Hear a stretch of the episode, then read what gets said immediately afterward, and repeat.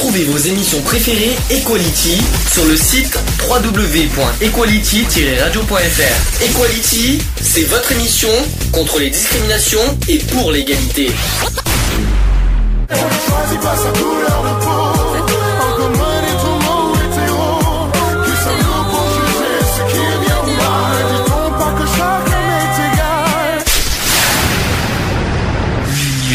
Fait la force. La journée mondiale contre l'homophobie. Bon, évidemment, euh, est-ce que déjà avant qu'on ait fait l'association, est-ce que tu avais entendu parler de cette journée? Euh, oui, je connaissais cette journée. J'en avais jamais, j'avais jamais participé à ce, à ce genre d'événement, mais c'est vrai que j'en avais entendu parler. Et euh, voilà, c'est. Bon, c'est la deuxième année qu'on participe en tant qu'association. L'année dernière, on l'a fait à la Victoire. Mhm. On en parlera tout à l'heure quand on évoquera le 17 mai à Bordeaux. Mais euh, voilà, Mais, euh, on expliquera un petit peu notre ressenti euh, sur ce qu'on a, euh, ben voilà, co- comment on voit le 17 mai. On parlera tout, on en parlera tout à l'heure. Pour l'instant, en premier, on va d'abord commencer à parler de, de ben, ce qu'est le 17 mai, pourquoi, d'où est venu ce 17 mai. Donc d'abord, pourquoi une journée internationale contre l'homophobie et la transphobie? C'est qu'en 2008, des relations sexuelles entre deux personnes du même sexe étaient passibles de peine de mort dans encore 7 pays et considérées comme criminelles dans plus de 80 pays. C'est terrible. Dans la plupart des pays du monde, les lesbiennes, gays, bisexuels et personnes euh, transsexuelles, ou transgenres même, voient leurs droits de l'homme euh, fon- fondamentaux tels qu'ils soient définis, entre autres, dans la Déclaration universelle des droits de l'homme, le pacte international relatif aux droits civils et politiques et le pacte international relatif aux droits économiques, sociaux et culturels, bafoués quotidiennement. La journée fut lancée avec la volonté de créer une communauté mondiale d'activistes et de militants partageant un idéal commun, celui d'un monde sans homophobie ni transphobie, un monde dans lequel chacun pourrait vivre librement sa, sa sexualité, sa sexualité, je vais dire aujourd'hui, tout autant que l'identité du genre avec laquelle il ou elle souhaite vivre. Alors, la naissance de cette journée, euh, dans la lignée d'autres initiatives, telles que la création d'une journée nationale contre l'homophobie en 2003 au Québec, euh, par la Fondation Émergence et célébrée en juin, Louis Georgetin, professeur d'université français, militant pour la cause noire et les droits des personnes LGBT, directeur de publication du dictionnaire de l'homophobie, lance en août 2004 une initiative visant à créer une journée internationale contre l'homophobie à portée mondiale. Il lance un appel, citation qui dit Pour une reconnaissance universelle de la journée internationale contre l'homophobie, donc on appelle ça l'IDAO au, au niveau mondial, euh, et propose que cette euh, journée soit célébrée le 17 mai en mémoire de la décision de l'Organisation mondiale de la santé de retirer l'homosexualité de la liste des maladies mentales. Voilà, ça en fait le 17 mai c'est c'est pas c'est pas une journée euh, au hasard, c'est vrai que c'est ça correspond effectivement le- lorsque, l'OMS a déclaré que l'homosexualité n'est plus n'est pas une maladie mentale et ça s'est passé un 17 mai. Voilà pourquoi le 17 mai est né. Donc avant même le 17 mai 2005, après une longue année de campagne et d'efforts, les résultats sont là. 24 000 personnes tout autour de la planète, ainsi que des organisations internationales réputées, telles ILGA, il y a IGLHRC, le Congrès mondial pour les juifs LGBT, la Coalition des lesbiennes d'Afrique, pour n'en citer que quelques-unes, ont signé l'appel IDAO.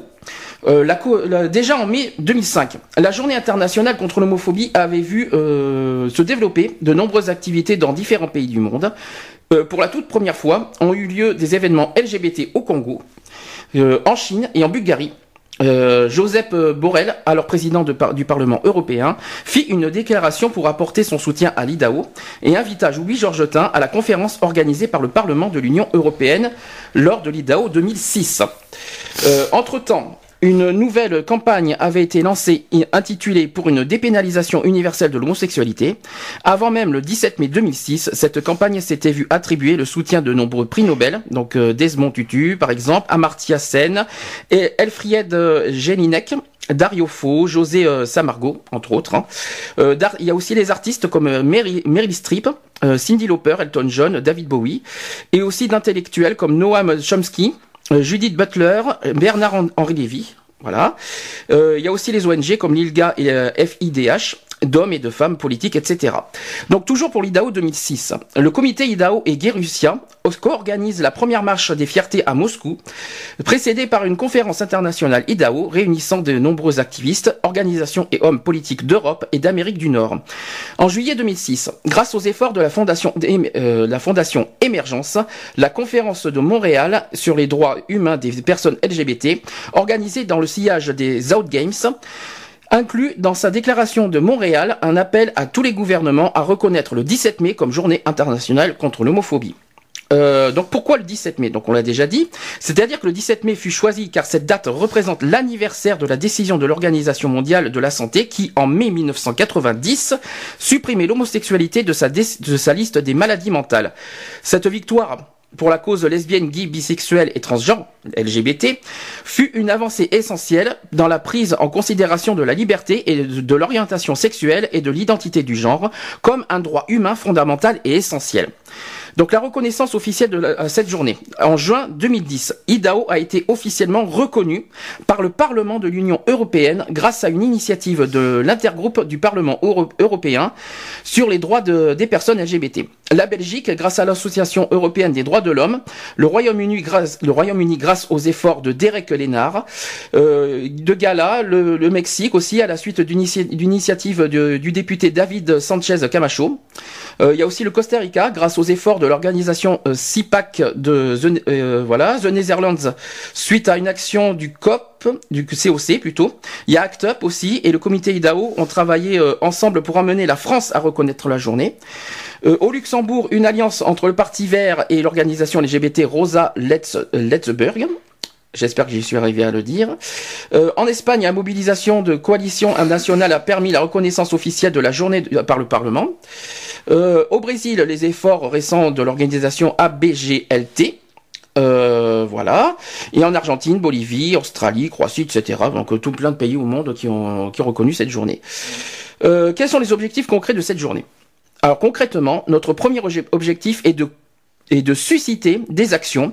Ces actions peuvent prendre différentes formes, donc les débats dans une salle de classe, une exposition dans un café, une manifestation de rue, programme radio, comme on est en train de faire d'ailleurs, euh, projection d'un film dans une euh, maison de quartier, table ronde organisée par un parti politique, on l'a fait mercredi, euh, concours de nouvelles publiées dans un journal, campagne de sensibilisation menée par une association, etc.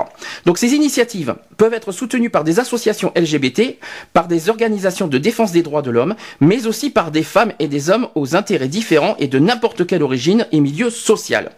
En réalité, nombreux sont ceux aujourd'hui qui, sans avoir intérêt particulier euh, pour les questions liées à l'homosexualité, s'inquiètent du problème de l'homophobie.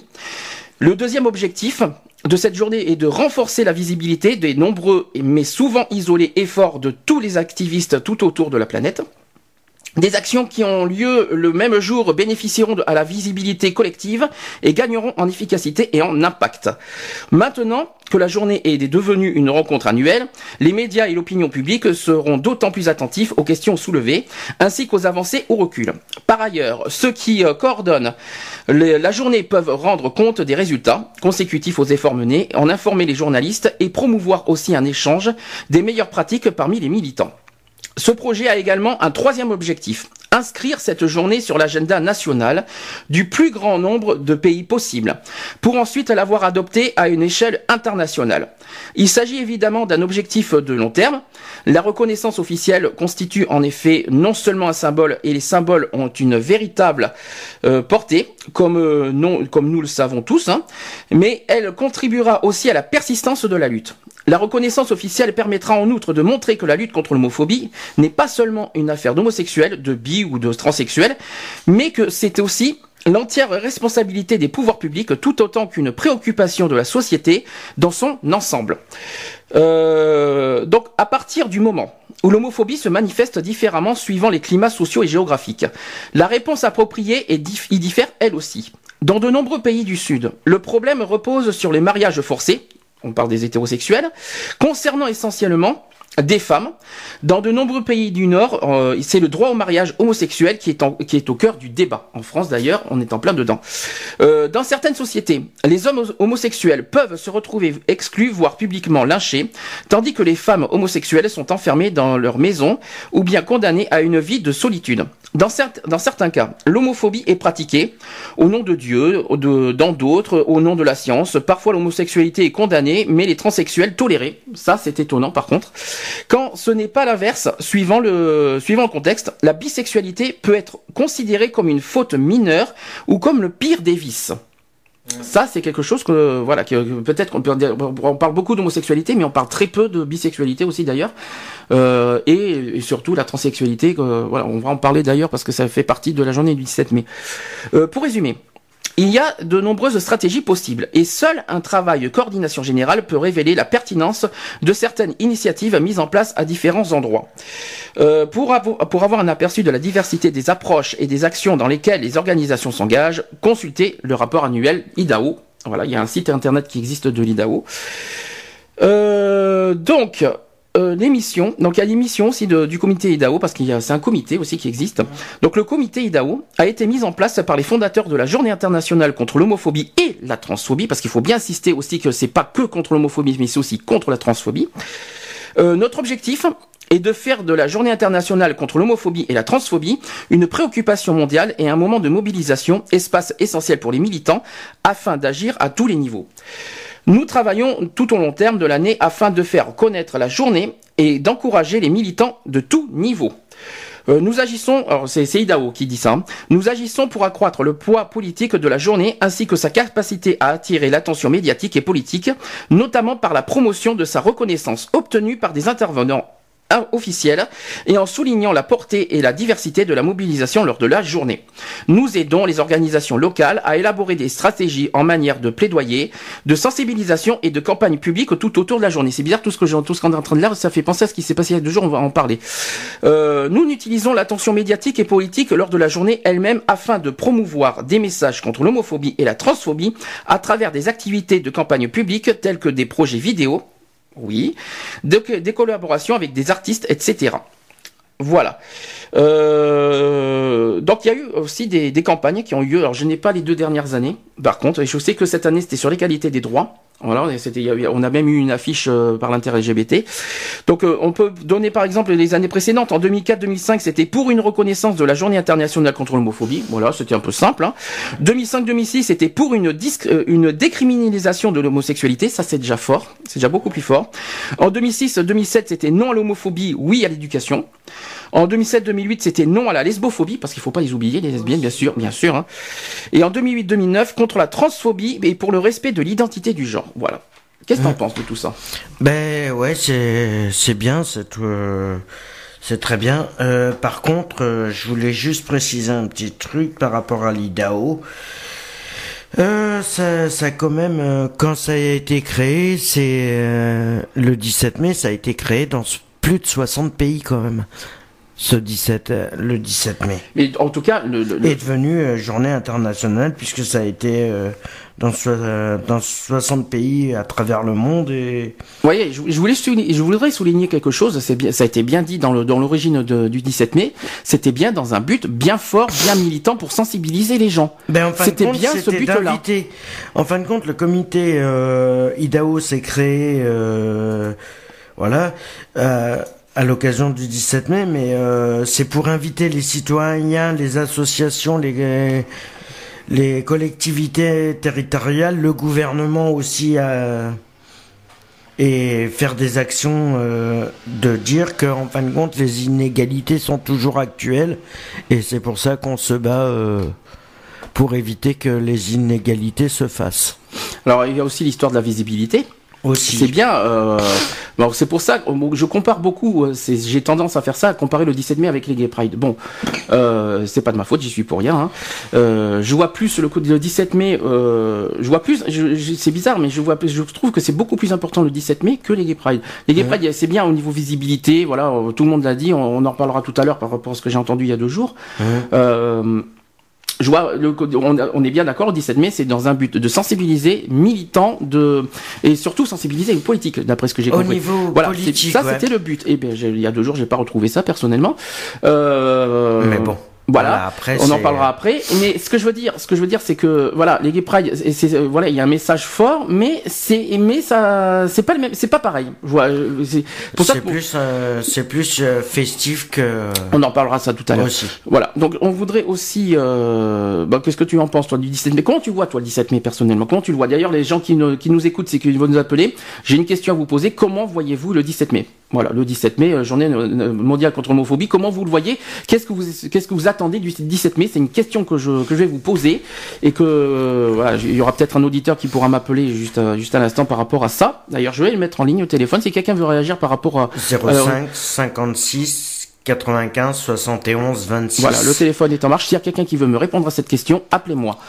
Euh, tu veux dire quelque chose? Oui, non, mais euh, par rapport au par rapport au 17 mai, c'est vrai que c'est c'est un engagement de tous. euh, De c'est pas question de visibilité, c'est juste de faire prendre conscience qu'il y a des inégalités en France et et à travers le monde. Et c'est vrai que c'est que les gens pensent qu'ils ne les qui regardent autour d'eux personnellement, qui ne qui se disent pas qu'ils soient tout seuls. D'accord. Voilà, c'est qu'on est tous des êtres humains. Qu'on, c'est pas parce qu'on a choisi une orientation sexuelle différente.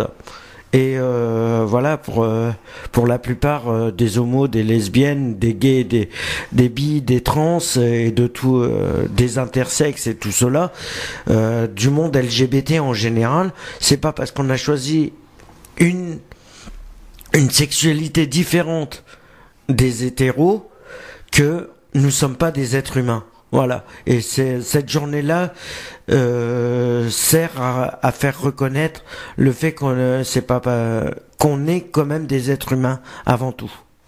Est-ce qu'il y a quelqu'un qui veut nous appeler au téléphone ou même réagir sur le chat? S'il y en a qui veulent aller, aller ceux qui préfèrent aller sur le chat, réagir sur le chat, il y a aussi un chat pour réagir. www.equality-radio.fr. Je vais y arriver aujourd'hui. S'il n'y a pas de réaction, on, peut- on poursuit. Euh, donc je répète la question pour ceux qui veulent. 05 56 95 71 26. Ça c'est le numéro Le de téléphone. le numéro de la radio. Ceux qui veulent réagir. Comment voyez-vous le 17 mai? Qu'est-ce que vous attendez du 17 mai? Euh, Est-ce que et si est-ce que certains ont aussi entendu parler de ce 17 mai? D'ailleurs, ça fait partie des interviews que tu, que tu- j'ai que tu as préparées. On mettra ça dans le quand on fera euh, un bilan de Bordeaux. Euh, est-ce que non, personne? Bon, mais écoutez, on va on va continuer, on va poursuivre. hein. Dans ce cas, je vais couper le téléphone parce qu'on a besoin de, Voilà, de continuer. aussi. Dans ce cas, je voudrais faire, je voudrais faire une peu, on- je voudrais parler de l'homosexualité. Euh, depuis 250, ça oui, je suis en train de regarder les dates, ça fait donc 250 ans, euh, le- parce que ça date pas d'aujourd'hui le, le problème d'homosexualité. Ça, je vais, je vais essayer peut-être d'évoquer euh, l'histoire de l'homosexualité en France, parce qu'il y a certains, de, certaines personnes qui ne savent pas. Donc je le fais date par date parce que c'est ce que j'ai. Donc par exemple en janvier 1750, euh, le dernier bûcher de Sodome en France, il y a eu deux hommes surpris en train de s'embrasser dans la rue, qui ont été brûlés en place de grève. C'était à la place de l'hôtel de ville à Paris. Le 6 juillet 1750, c'est la dernière fois que l'on brûlera vif des homosexuels en France.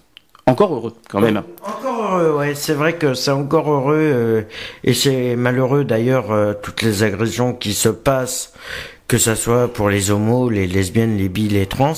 Euh, normalement, ça devrait même plus exister. Mais malheureusement, aujourd'hui, ça existe encore. Et ça Pas en existe France, encore. Et, pas en France, mais ça existe euh, en Afrique. J'ai vu, j'ai vu une vidéo l'année dernière. Il y a encore neuf pays qui, que- qui, C'est- je- qui font jusqu'à la peine de mort. J'ai vu ça, mais c'était dans un pays d'Afrique. Si je me trompe pas, c'était en plus c'était publié en vidéo. On voyait, euh, c'était un, un homosexuel euh, en Afrique.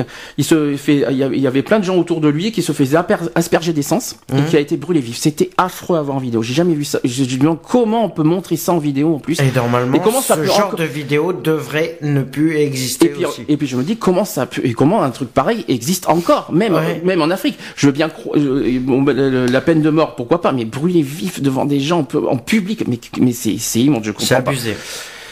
Donc on, on poursuit au niveau chronologie. En 1789, donc on- tout le monde le sait, c'est la Révolution française. Mhm. Il y a eu euh, pendant la Révolution l'abandon de la répression pénale de l'homosexualité. Donc vous voyez, ça date pas d'aujourd'hui finalement. Ça date, on, on pense, on pense, tout le monde croit que c'est depuis 1982, mais en fait ça a déjà été euh, aboli en 1789. Hum. Certains ne le savaient pas ça. Ensuite, le 25 septembre au, au 6 octobre 1791, il y a eu un nouveau code pénal, laïcisé, qui abandonne le crime de, de sodomie, c'est-à-dire les rapports homosexuels en privé entre adultes euh, consentants. Donc il y a Napoléon Bonaparte, qui a été euh, premier consul à l'époque de la République française, qui avait seul l'initiative des lois, charge euh, le 13 août 1800, une commission de quatre membres, il y a eu Tronchet, il y a eu Bigot de, de Préaméno, il y a eu Porta- Portalis et Maléville de préparer un projet de code. Ce code civil du 21 mars 1804, qu'on appelle aussi le code Napoléon, qui inscrit la majorité sexuelle comme source de discrimination, euh, qui est fixé à 15 ans pour les hétérosexuels et 18 ans pour les homosexuels. Euh, la notion d'atteinte publique à la pudeur présente dans le code est souvent utilisée pour réprimer l'homosexualité. Ça, par contre, certains ne le savaient pas. Ensuite, en 1810, le code napoléonien ne réprime plus les, relations entre adultes consentants. D'accord? Le 25 mai 1895, l'écrivain Oscar Wilde, qui a été condamné pour délit d'homosexualité à deux ans de travaux forcés, il purgera cette peine de la très répressive euh, prison de Reading, au sud de l'Angleterre. Il y écrira de, il, a écrit de Profundis, c'est ce qu'il a écrit. C'est une longue lettre euh, qui a été écrite à Alfred Douglas, son amant. Et à sa sortie de prison, il s'exilera en France et publiera le poème La balade de la géole du Reading en 1898. Il mourra à Paris dans la misère et la solitude en, dix- en 1900. C'est triste hein, comme histoire. hein. Mhm. Euh, là, on change de, de décennie, euh, même de siècle. Là, on est en, 19, en 1920 cette fois. Euh, les services de police renforcèrent les- les- leur surveillance des mœurs. Euh, les fichiers ainsi constitués seront remis aux nouvelles autorités nationales socialistes dans le Haut-Rhin, le Bas-Rhin et la Moselle, et ainsi ont constitué la base de centaines de persécutions et de déportations d'homosexuels. Vous voyez, c'est même avant la Deuxième Guerre mondiale hein, que ça a commencé. hein. Euh, puis en 1933, Hitler et son parti nazi arrivent au pouvoir en Allemagne. Voilà, c'est là que euh, commencent les, les problèmes. hein. Euh, en mars 1934, début des rafles d'homosexuels en Allemagne. C'est- on n'était pas encore la deuxième guerre mondiale, hein, 1934. hein. Mais, euh, La deuxième guerre mondiale commence en 1939. Hein, faut pas l'oublier ça. hein. C'est sûr. Euh, ensuite, le 17 juin 1940, l'Alsace est occupée par les forces du Troisième Reich. Euh, dès les premières semaines euh, de l'invasion, de, la Gestapo arrêtera à l'aide de fichiers de la police française et déportera au titre du, de- du motif euh, paragraphe 175 qu'on a beaucoup parlé. Il y a, euh, bah, euh, le, c'était le 28 et 29 avril dernier qu'on avait la, la journée de la déportation. On a beaucoup parlé de ça. Euh, il y a eu 210 homosexuels. Euh, dans l'état des documents d'archives qui ont pu être consultés. Il y a eu 206 personnes résidentes dans les trois départements annexés du Bas-Rhin, du Haut-Rhin et de Moselle, et quatre personnes étaient des Français d'autres départements. Ils ont été volontaires dans le, pour le STO, STO, arrêté en Allemagne. Et ainsi, au bout de quatre années de recherche historique, la Fondation pour la mémoire de la déportation peut affirmer que, que la déportation pour motif officiel avancé d'homosexuali- d'homosexualité a bien existé pour un nombre relativement peu important de personnes, c'est-à-dire 210 sur 161 000 environ, et que parmi les personnes concernées, certains ont bien été envoyés dans des camps et, et y sont mortes. C'est triste à entendre. hein. Ensuite, en 1942, euh, toujours, on est là, on est toujours en pleine période de la, guerre, mon- de- de la deuxième guerre mondiale. Pour la première fois depuis la Révolution, une loi introduisant une discrimination fondée sur le sexe des partenaires est adoptée. C'est l'amiral Darlan qui, euh, assumant la charge du chef, du chef du gouvernement, des affaires étrangères, de la marine, de l'information et du secrétariat d'État à l'intérieur et qui, euh, qui en est l'initiateur. Il écrit une note le 14 avril 1942 à l'intention du gouvernement. Voilà ce qu'il dit. Il a cité Mon attention a été attirée sur une importante, euh, sur une importante affaire d'homosexualité où se trouvaient compromis des marins et des civils. Les seules mesures de répression actuellement en mon pouvoir sont les sanctions disciplinaires contre les marins. La législation actuelle ne permet d'effectuer aucune poursuite contre les civils. L'impunité dont ils sont assurés encourage leurs, agissements. Aussi, je demande au garde des Sceaux s'il ne serait pas opportun d'envisager une procédure et un texte de loi permettant de de la même façon les civils.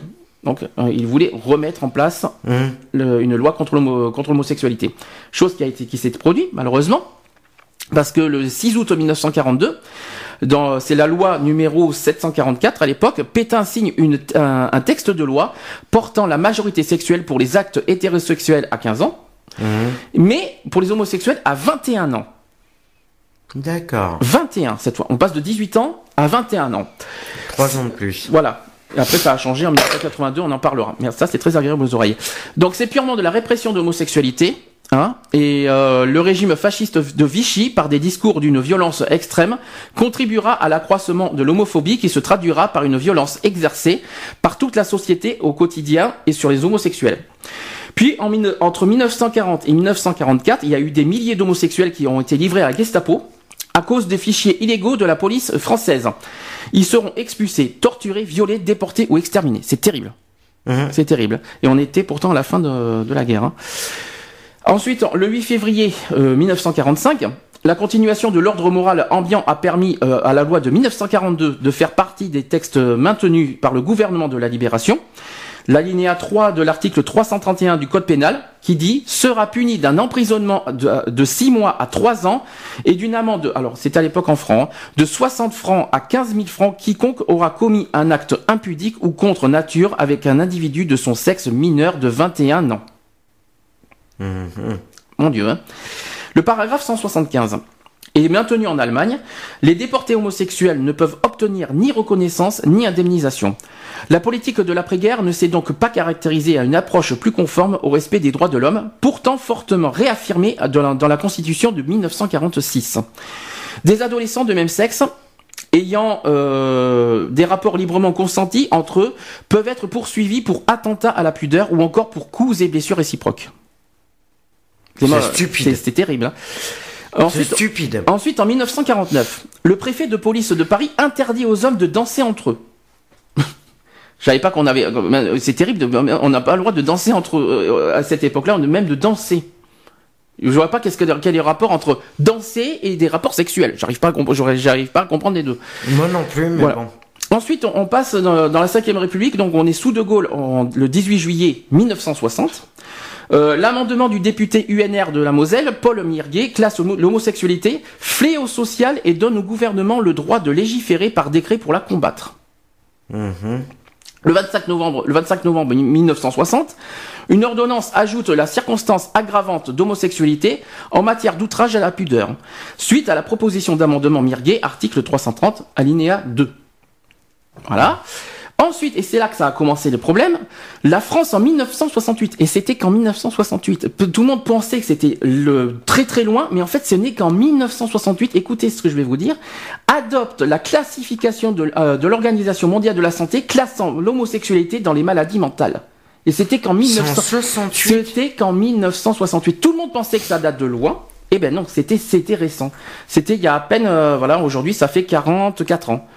C'est voilà quoi. Donc mmh. tout le monde pensait que c'était de loin euh, par rapport à la guerre mondiale et non, c'était qu'en 1968.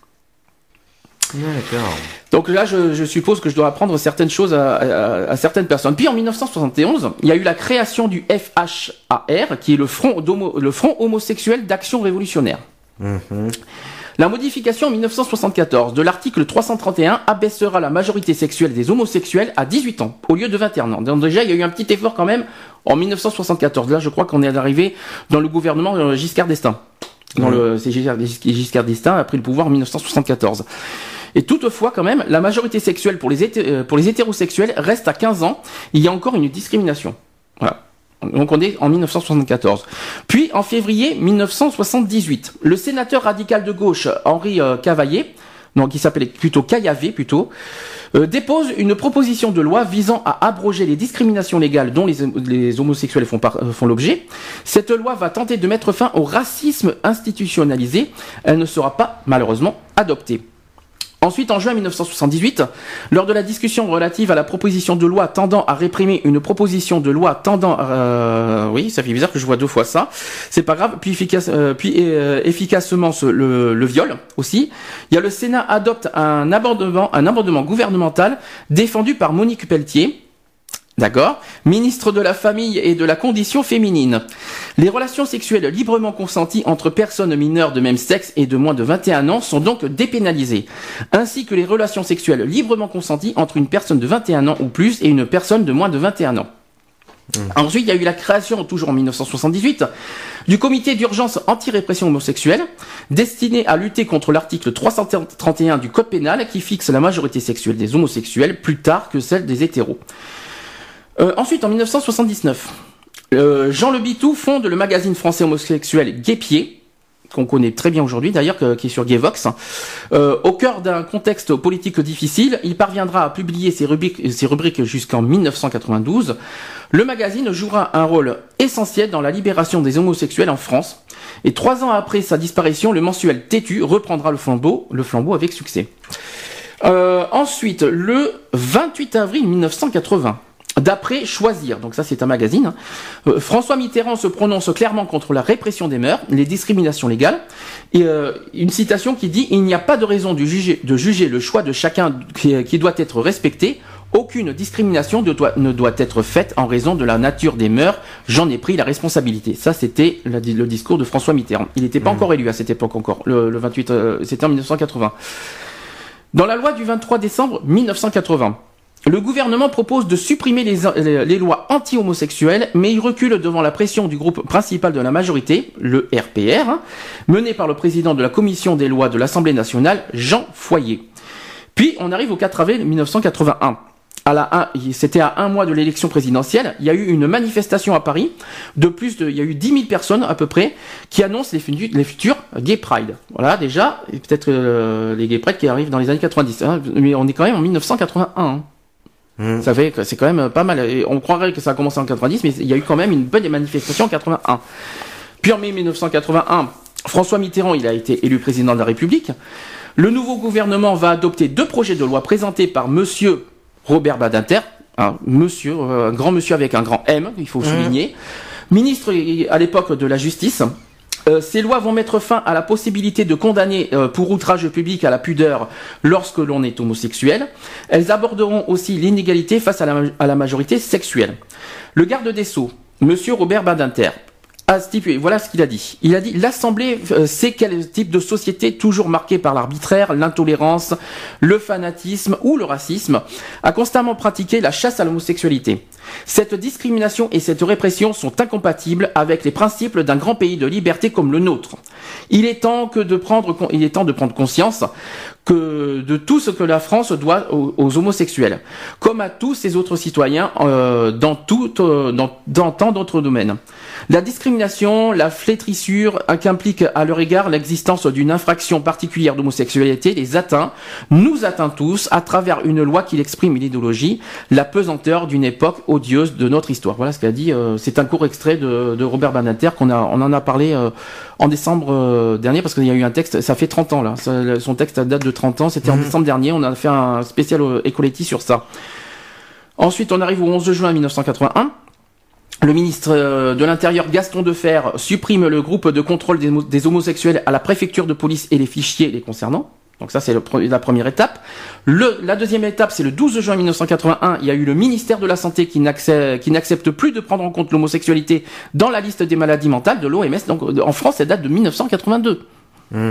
Le 90, c'est mondial, mais en France, ça, date de 1982. Hein. Ça, il faut bien, faut bien le souligner et bien le noter. Euh, donc justement, 27 juillet 1982, l'homosexualité n'est plus un délit en France. Sur une proposition du ministre de la Justice Robert Banater, l'Assemblée nationale vote la dépénalisation de l'homosexualité avec l'abrogation de l'article 332-1 du Code pénal. L'homosexualité n'est plus considérée comme un délit. Euh, puis en, toujours en 1982, il y a une loi qui a été adoptée. On va revenir à l'indifférence légale à l'égard de la sexualité. cela a mis fin également aux lois Pétain actées lors du régime de Vichy qu'on a cité tout à l'heure. Mm. Le 4 août 1982, c'est la date, la, la dépénalisation de l'homosexualité en France. Voilà la date qu'il faut retenir, c'est le 4 août 1982. D'accord? Euh, Toujours 1982, D'ailleurs, le maire de Saint-Lumine de Clisson, en Loire-Atlantique, délivre un certificat de concubinage à un couple lesbien, mais celui-ci se voit refuser le bénéfice des dispositions concernant les ayants droit des concubins. Au même moment, les concubins hétérosexuels voient leur reconnaissance accrue.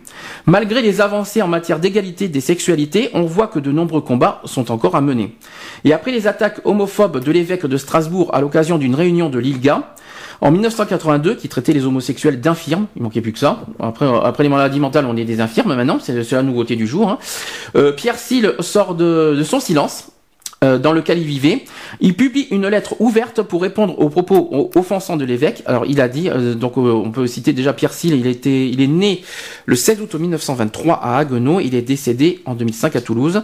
Et c'est la seule personnalité homosexuelle française à avoir témoigné à visage découvert de sa déportation durant la Seconde Guerre mondiale pour motif d'homosexualité. Euh, les lois adoptées en 1982 et 83 sur le logement et où le statut des fonctionnaires font disparaître la notion de bon, euh, de bon père, de famille ou de bonne mœur. Euh, des conditions requises respectivement pour la jouissance d'un bien immobilier ou l'accès aux emplois publics. Ce sera donc en plus de, plus en plus facile pour les, pour les couples homosexuels d'acquérir un bien immobilier. ensuite, on arrive en 1991 on change de décennie. L'Assemblée fait barrage à une tentative du Sénat de recriminaliser l'homosexualité. Encore heureux. Manquait plus que ça. Euh, en 1992, la proposition de loi instaurant le contrat civil, euh, le contrat d'union civile, parce que ça date pas du Pax, hein. Ça date de 92 cette proposition. Hein. Euh, le CU, donc le CUC se propose de reconnaître l'union de deux personnes, quel que soit le, sexe et la nature de la relation qui les unit. Et, et ensuite, euh, le 17 mai 1993, alors c'est ça que je trouve bizarre parce que j'ai deux dates différentes, j'ai 90 et 93. Alors quelle est la bonne date? On me dit voilà, on me on me dit 17 mai 90 et moi j'ai 17 mai 93 ici aussi. non non, c'est 93. Ah, voilà, donc j'ai le 17 mai. C'est 93 la, alors, on bonne date. L'homosexualité est définitivement rayée par l'OMS de la liste des maladies mentales. Ça fait c'est toujours agréable aux oreilles ça. Euh, c'est cette date qui servira pour la commémoration de la Journée internationale contre l'homophobie qui sera d'ailleurs plus loin euh, en 2005. Euh, en juin 1994, L'État reconnaît la valeur de son témoignage et son motif de déportation, lui délivrant le titre de déporté politique. Le statut de déporté homosexuel est inexistant en France. Heureusement. On arrive après le fameux 16 novembre 1999. Alors, qu'est-ce que c'est le 16 novembre 1999 Ça, tu devrais le savoir. Qu'est-ce qu'il y a eu en 99 Le 16 novembre 99. Oh là, super, super ta gorge. Essaye encore.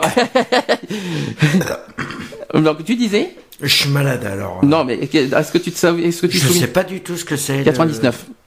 Donc je viens de parler du contrat civil. D'après toi, qu'est-ce qu'il y a eu en 99 Quelle loi a été adoptée? Ah, C'est la loi qui est par rapport au. Euh, au Opax. mais non, c'est Opax quand même. Enfin, voilà, d'accord. Tu connais vraiment tes, tes, euh, tes, tes, dates.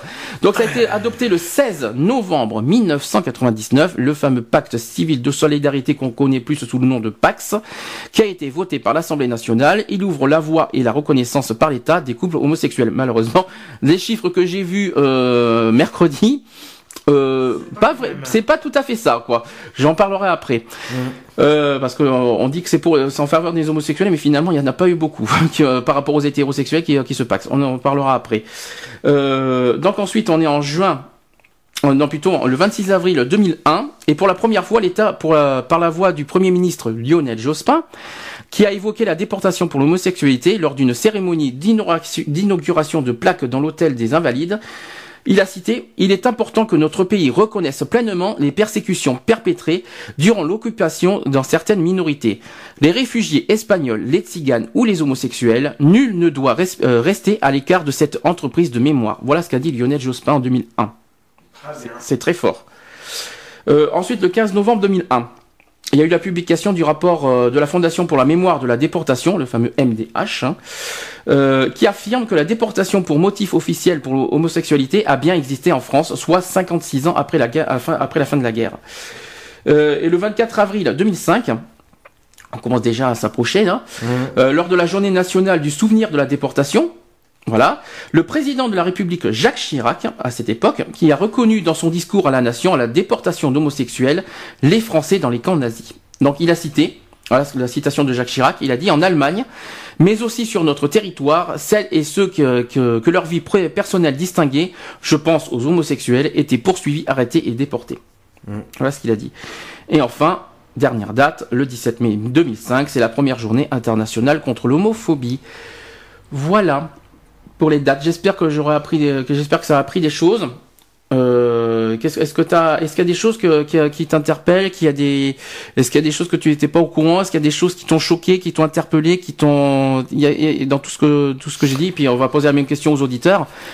Ben, je sais pas moi personnellement si ça ça fait apprendre pas mal de choses sur les dates. Euh, par rapport à, une homosexualité qui avait toujours été euh, cachée jusqu'à présent et qui commence seulement à se à se découvrir euh, publiquement, on va dire.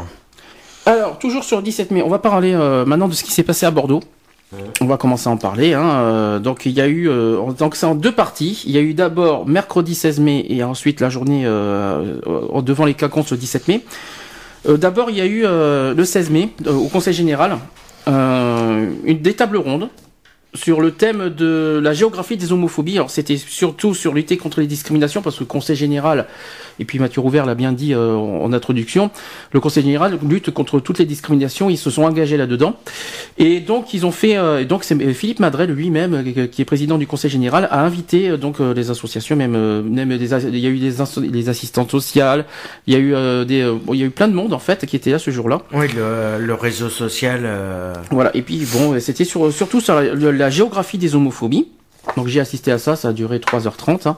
Il y a eu, euh, il y a eu plusieurs tables rondes, plusieurs sujets qui ont été évoqués. Donc on a eu euh, donc euh, sur la mixité par exemple, et puis on a on a vu aussi des cartes, des cartes géographiques sur l'homosexualité. Ben, par exemple, où est-ce qu'il y a le plus d'homosexualité, où est-ce qu'il y a le plus de condamnation. Alors ça va surprendre sur ce que je vais dire, par rapport à ça.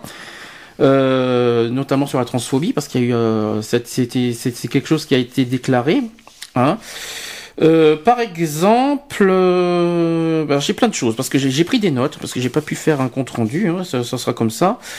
Euh, par exemple, est-ce que tu connais le terme d'hétérosexisme? Non. Alors c'est vrai que, que on compare beaucoup l'hétérosexisme avec l'homophobie. Donc et pourtant c'est deux définitions différentes. C'est la peur des hétéros. Alors l'homophobie. Alors c'est vrai que l'homophobie. Alors ce qui est bizarre, c'est que dans ton questionnaire, tu, on a vu que c'est euh, c'est pas c'est j'ai pas vu le mot peur dans le dans la définition de l'homophobie. C'est ce qui est bizarre parce que phobie ça veut dire peur. Et hmm. pourtant et pourtant, je vois euh, dans ton questionnaire, je crois que tu l'as quelque part, le, la définition c'est euh, c'est autre chose. Tu euh, le petit questionnaire, c'est toi qui dois l'avoir. Alors, je dois l'avoir quelque part. Voilà, si je l'ai quelque part, et, dans ils disent hostilité envers les personnes homosexuelles. Hostilité et peur, pour moi, c'est pas pareil. Hein. Non, c'est clair. Donc, je trouve bizarre. Euh, par exemple, quand je fais, euh, quand, quand, on fait du, si je donne un exemple, tiens, euh, c'est quoi la peur du vide?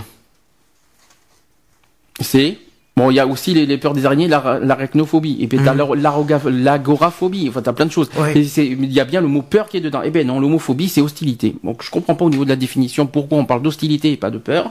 Déjà, c'est ce que je ben, comprends pas. L'hostilité est une forme de peur. Ah non, l'hostilité c'est autre chose. Hein. Euh, hostile, c'est pas. pour moi, c'est pas. interprété de, de, de façon différente. L'hostilité, c'est une personne agressive. Oui, c'est une personne agressive, euh, ouais. Alors moi j'ai. Alors les homophobes. Homophobes. Les homophobes. excusez-moi, les homophobes sont hostiles à, à la légalité en porte. À l'égalité, parce que la légalité c'est autre chose. Donc par exemple, on, m'a dit que ce qui est, c'est marqué conviction que la relation sexuelle homme-femme est normale et supérieure à tout autre. Ça, c'est sur l'hétérosexisme. pas d'accord. Ensuite, euh, le, toujours sur l'hétérosexisme, on me dit continuité du sexisme, de la hiérarchisation du masculin et du féminin. Bon, c'est des termes qui, euh, qui, sont, qui ont été euh, euh dits mercredi.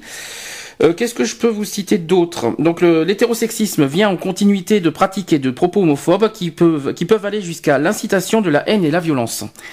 Euh, de fortes inégalités spatiales, évidemment parce qu'on est dans la géographie, peuvent alors euh, recreuser entre une, euh, entre une municipalité qui ne réagit pas. Alors en France, il y a eu quatre, euh, je sais pas si on en a parlé l'année dernière, il y a eu 80 députés de l'UMP qui ont signé en septembre 2011 une pétition contre l'enseignement du genre. Je sais pas si parce qu'il y a eu un truc qui il s'est passé quelque chose, il y a eu un bouquin de de de, de terminale ou de première et il y avait là de, dans leur programme l'identité du genre. Et bien il y a eu des députés. C'est un, bouquin de terminale. Voilà. et puis il y a eu fait, et même en première je crois aussi. Et les députés ils ont été contre ça. Je vois pas ce qu'il y a de mal à, à apprendre l'identité du genre à des élèves. Je vois pas ce qu'il y a de grave là-dessus. Euh, ensuite, euh, qu'est-ce qu'il y a eu d'autre? Alors les enjeux de la mixité. Il y a eu euh, deux tiers de pratiques masculines, toute activité confondue. Les filles décrochent à l'entrée de, la sixième. Ça, je savais pas si, si tout le monde le savait, parce qu'on croirait que c'est plus loin, mais non, ils décrochent à partir de la sixième, au mmh. collège.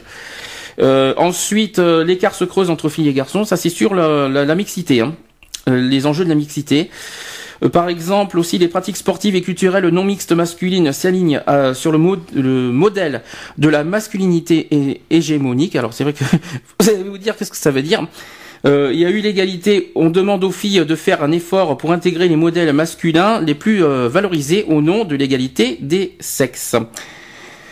Alors, euh, en conclusion, cette personne qui a intervenu lui demande d'inverser les causes et les effets pour, l'hypothèse qu'un certain nombre de politiques publiques et d'équipements favorisent, les, euh, favorisent les loisirs non mixtes masculins et qui produisent du sexisme et l'homophobie. Alors, je sais pas si tout le monde comprend, mais euh, c'est ce qui a été dit en tout cas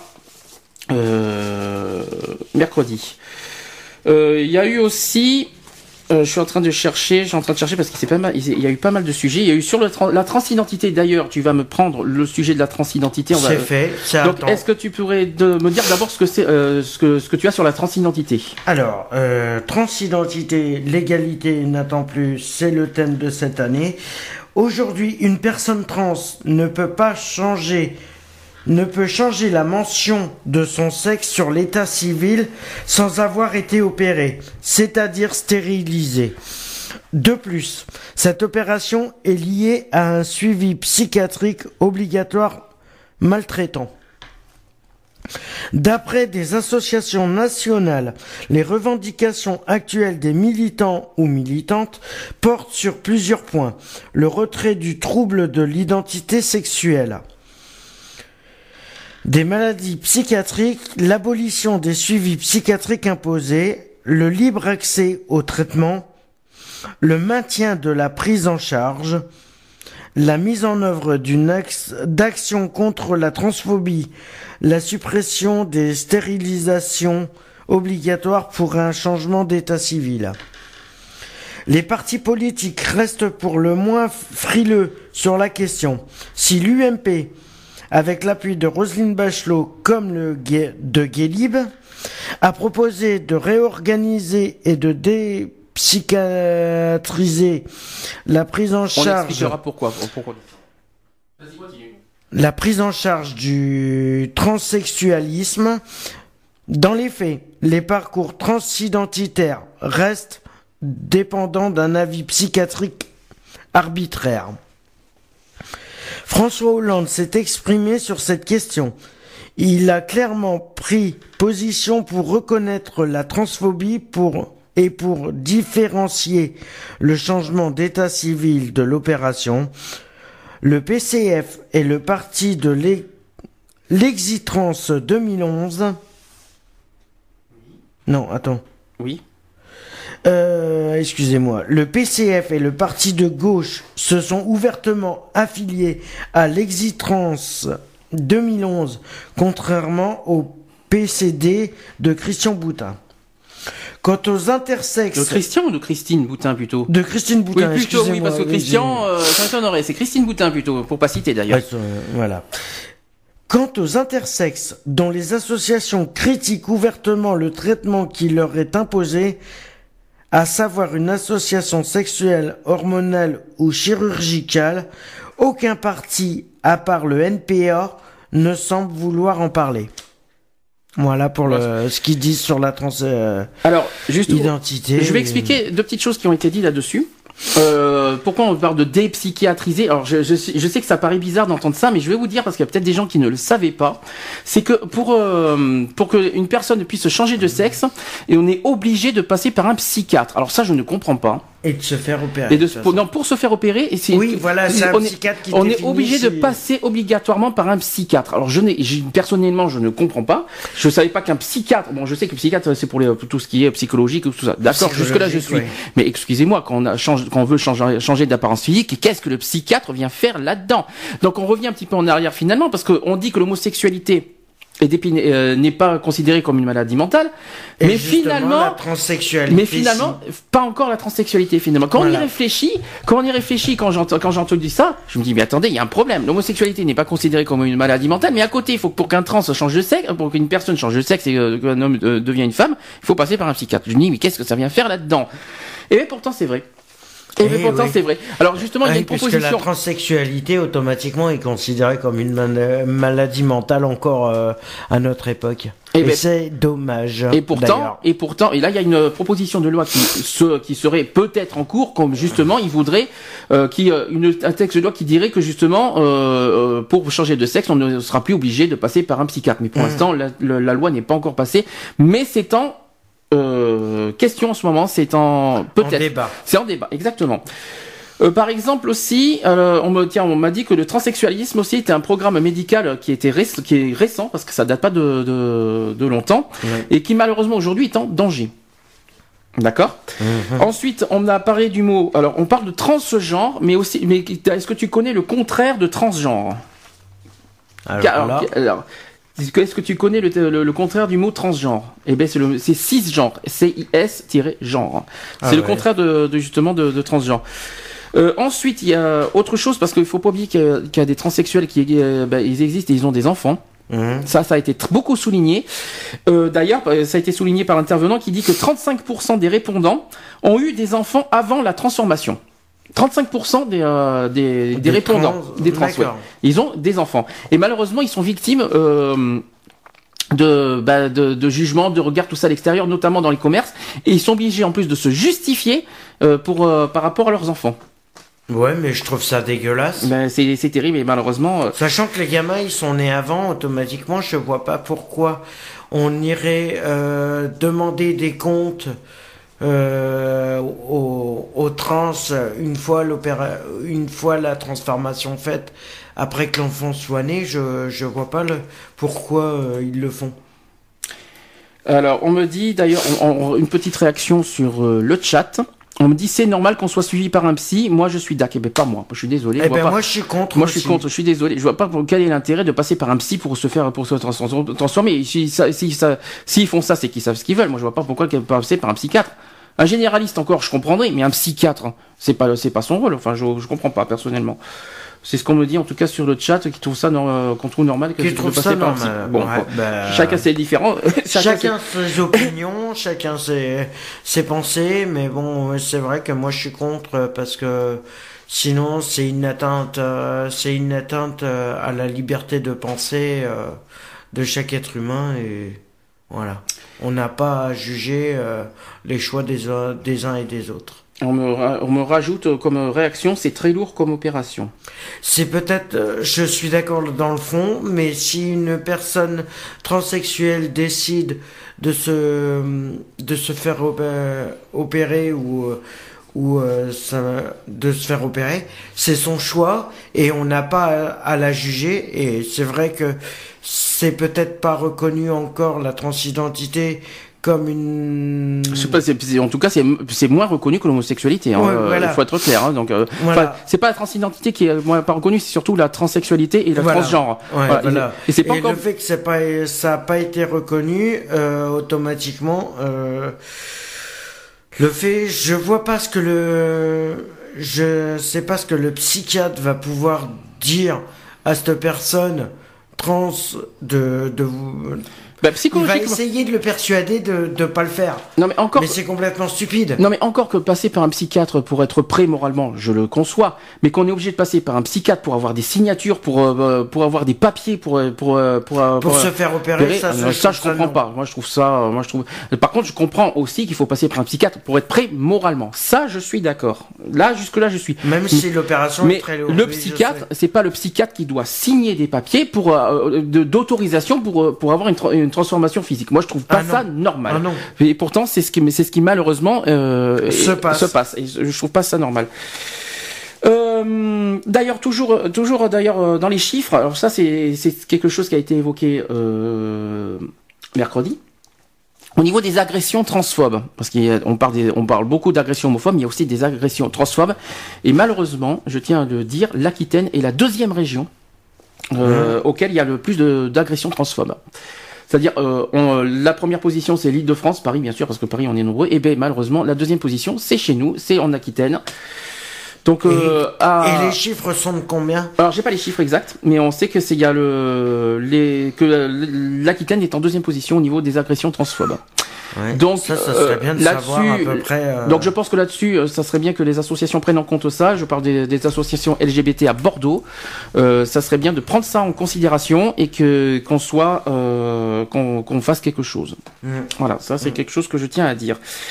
Euh, au niveau, on change de sujet, on va passer au niveau des familles. Ça, ça a été un grand sujet qui m'a beaucoup plu. Hein. C'était euh, les enfants d'arc-en-ciel qui étaient là. Euh, donc d'abord, ils ont créé un forum en 2003, puis en 2005. Alors ils ont ils ont un chiffre déjà que je peux euh, dire. En 2005, il y a eu entre 24 000 et 40 000 familles homoparentales. Là, aujourd'hui, on parle de 100 000. Ah, bien. Euh, on parle de 100 000, entre 100 000 et 200 000. Euh, c'est pas Ça mal. va, c'est c'est pas mal. Oui. Mais bon, il faudrait que. Voilà. Les familles sont aujourd'hui très diverses. Euh, Il y a eu, il y a quand même des interrogations. Donc, par exemple, puis-je imposer mon mode de vie et ma différence à mon enfant? Ou alors, va-t-il en souffrir? Sera-t-il victime de discrimination? On parle bien des enfants, euh, des enfants qui sont issus de, de familles parentales. hein. Mhm. Euh, comment le parent social construira-t-il sa parentalité? Ou alors autre question, comment sera accueilli cet enfant par nos familles et sociétés? Ou alors comment notre enfant sera-t-il accueilli à l'école aussi? Ah, ça. ça c'est important, c'est vrai. Euh, donc tout ça c'est c'est des questions que j'ai pas toutes les questions mais il y a une bonne dizaine de questions que be- beaucoup se posent pour la protection des enfants Mhm. et euh, euh, ça, bon, c'est vrai que ça mérite réflexion, mais est-ce que, est-ce que franchement, est-ce qu'un enfant, euh, euh, euh, un enfant qui, qui, qui vit dans une famille homoparentale va en souffrir et va, et va être malheureux? Franchement, faut pas exagérer.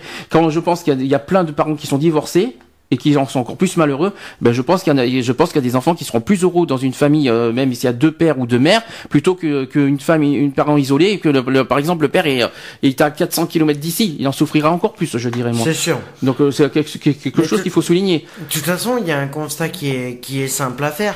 C'est qu'on sait, euh, je sais pas qui c'est qui, je crois que c'est un, c'est un scientifique qui s'est aperçu qu'en fin de compte, il y a, il y avait beaucoup plus d'enfants malheureux chez les, euh, chez les, chez les couples hétéros que, que chez les, euh, que chez les lesbiennes ou les homos ou les, voilà.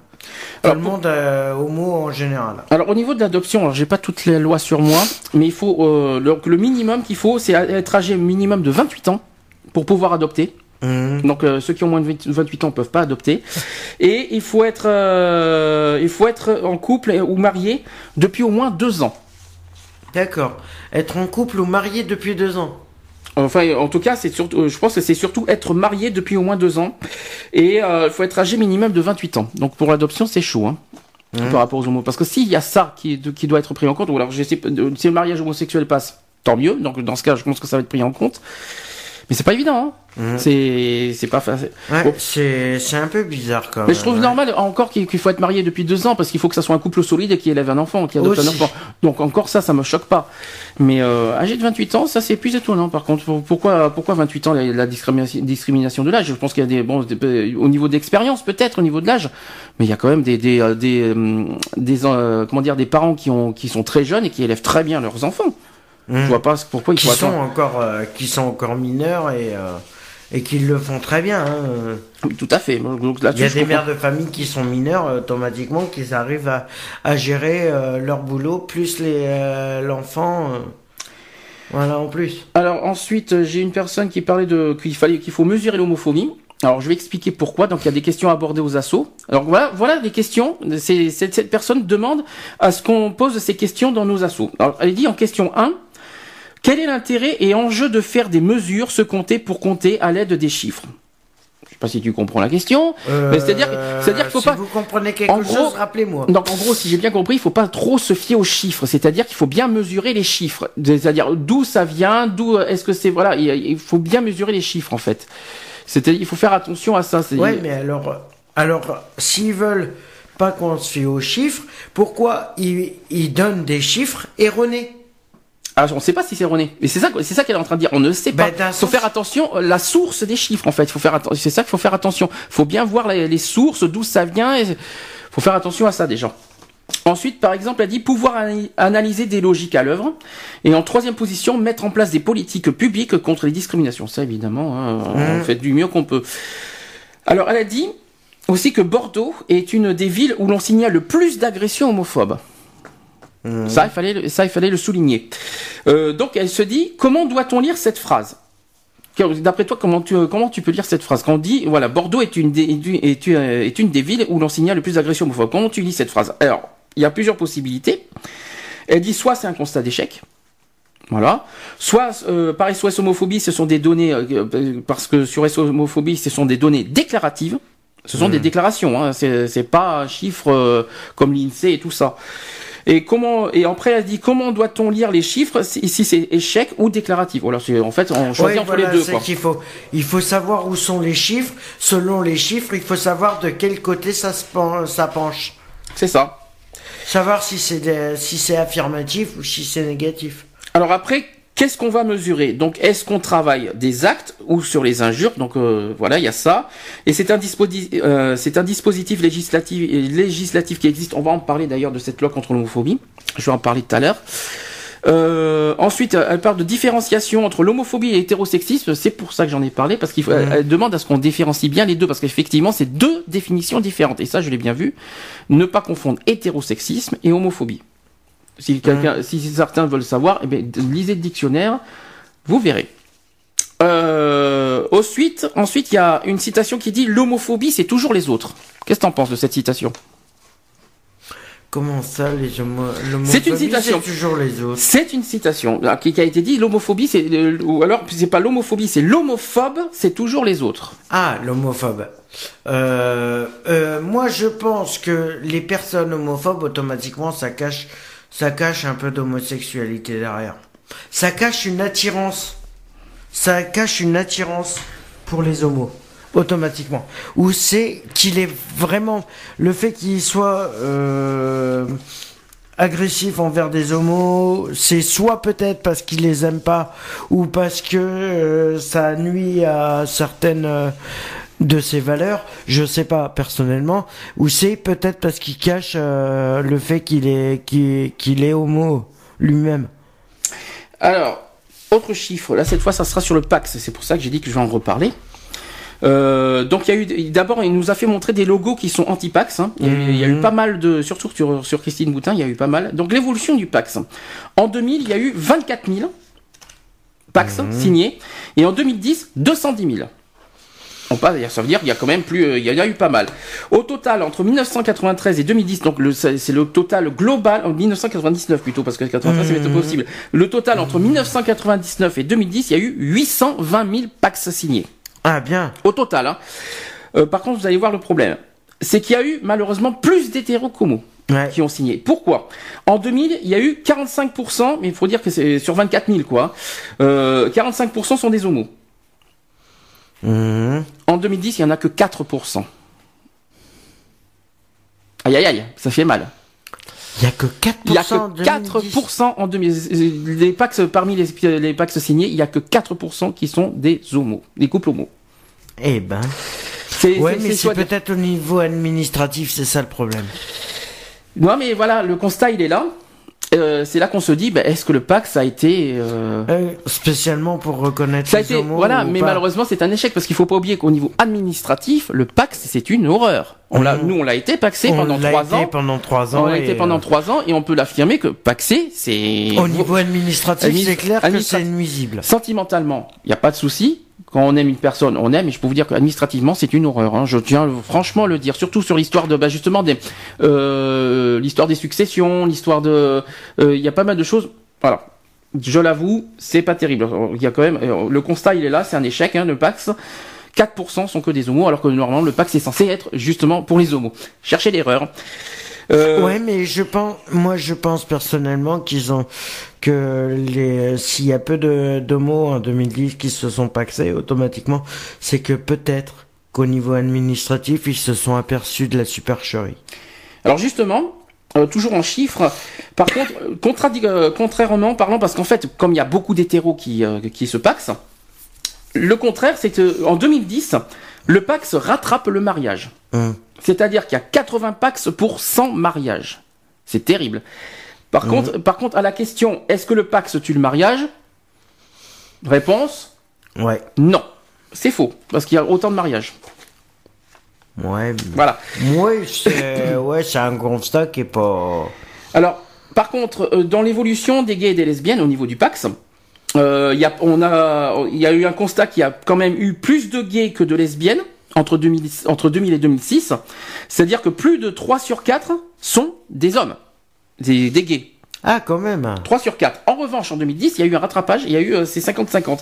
C'est-à-dire qu'il y a 5000 Pax qui sont gays et 4000 qui sont lesbiennes. Ouais, c'est. Voilà. Donc c'est c'est 50-50 maintenant aujourd'hui. Ça, ça a rattrapé. 49, on va dire. Voilà. Au début, c'était beaucoup euh, les hommes, euh, les, les, les homosexuels hommes qui se sont paxés. Là aujourd'hui, les lesbiennes remontent le, Re- re- se remettent en. voilà, en à selle. niveau, quoi, on va On dire. va dire, on va, ils se remettent en selle pour. euh, Et par pour, contre, euh, il- par contre, en revanche, une baisse de pax euh, au fur et à mesure des années entre hommes pour arriver à 58% en 2010. Voilà, c'est ce qu'on vient de, c'est ce que je viens de dire, c'est-à-dire parmi les gays, 58% sont des hommes. Ah ouais, quand même. parmi les LGBT, on va dire. Euh, ensuite, euh, sur, la, ca- sur le côté géographique en France, euh, les gays vivent mieux euh, en ville qu'en campagne. Voilà ce qui a été euh, constaté. Que les gays sont euh, surreprésentés en grandes métropoles. Mm. Voilà, c'est au niveau géographique. Hein. Euh, un Pax sur 4 est signé à Paris. Un Pax sur 4 est signé à Paris. C'est quand même énorme. Même s'ils habitent pas Paris même. Ah non, c'est vraiment ceux qui habitent à Paris. il faut qu'ils habitent Paris même. Voilà. Ouais. Euh, ensuite, oui, mais il faut dire pourquoi impact. Il faut aussi mettre le contexte pourquoi. Il faut pas oublier que Paris, c'est quand même le- la région où il y a le plus de population, donc il faut pas s'étonner pourquoi il y a un Pax sur quatre qui est signé à Paris. C'est normal. Faut, euh, au niveau de la population et euh, si on fait toute l'agglo- l'agglomération parisienne, c'est 9 millions d'habitants quand même. Hein. Donc euh, Ouais, si tu fais tout Paris, ouais. voilà. Donc c'est pour ça qu'il y a plus de Pax à Paris. C'est normal parce que la population est bien concentrée à Paris par rapport aux autres villes. C'est pour ça. Faut pas s'étonner. Un sur quatre, ça fait peu quand même. Hein. Un, un cinq- un sur 4, c'est beaucoup, comme je trouve. un sur 4. Euh, euh, C'est-à-dire que sur 210 000, euh, un quart de 210 000 sont à Paris. Ah. Voilà ce que ça veut dire. en précisant que... alors, je précise. Sur Paris. Alors, Une petite précision, quand je dis un pax sur 4, c'est tous les pax, c'est-à-dire hétéro et homo. hein. Hum. Par contre, au niveau homosexuel, si on fait que les pax euh, entre, pour les couples de même sexe, c'est quand même 15% des pax homosexuels qui ont été aussi signés à Paris. 15%. Une Ah personne, ça fait donc une personne sur 6. Ça va. Un couple sur 6, c'est à Paris. Ça va, c'est. Un couple homosexuel, hein, au, Ouais. au passage. hein. Euh, ensuite, euh, toujours en niveau géographique, 13 des 96 départements sont au-dessus de la moyenne. Nous, on en fait partie. La Gironde, nous, on a eu un gros, j'ai vu un gros rond, on, a- on, a- on est bien sur, euh, surreprésenté au niveau du Pax. On a, on est bien en Gironde au niveau du Pax homosexuel. Bon, on va quand même euh, écouter euh, un interview que René a fait parce que René est avec moi euh, ce mercredi et il a interviewé un des, un, un des intervenants principaux qui s'appelle Yves Rebaud. On va écouter ce que René a René nous, euh, ce qu'il nous a fait comme interview. On se retrouve juste après. Alors donc bonjour, c'est euh, Yves Rebaud, un, un grand euh, maître de conférence sur Bordeaux. Aujourd'hui, euh, nous parlons de lutte de, contre les discriminations euh, dans l'espoir euh, d'être euh, régional de l'homophobie pour voir euh, les différentes évolutions, les différentes mentalités. Que pouvez-vous me parler de ces fameuses tables rondes autour de ces dis- discriminations? Oui, alors euh, bah, ces tables rondes euh, réunissaient des universitaires et des responsables du monde associatif sur euh, la question des homophobies. Donc on dit des homophobies puisqu'il y a l'homophobie contre les gays, les lesbiennes, les bi et les trans. Donc là aussi, l'idée c'est de, dire aussi qu'il y a les, discriminations sont pas les mêmes. Ensuite, il y a eu ce matin des, des communications autour de la visibilité, l'invisibilité des lesbiennes dans la ville. Ensuite, une des communications sur euh, la transphobie et sur la question de l'identité trans dans la ville. Et cet après-midi, c'était une table ronde au Conseil général sur lutter contre les discriminations et notamment euh, lutter contre le sexisme et l'homophobie dans le sport, dans la culture, dans les espaces publics.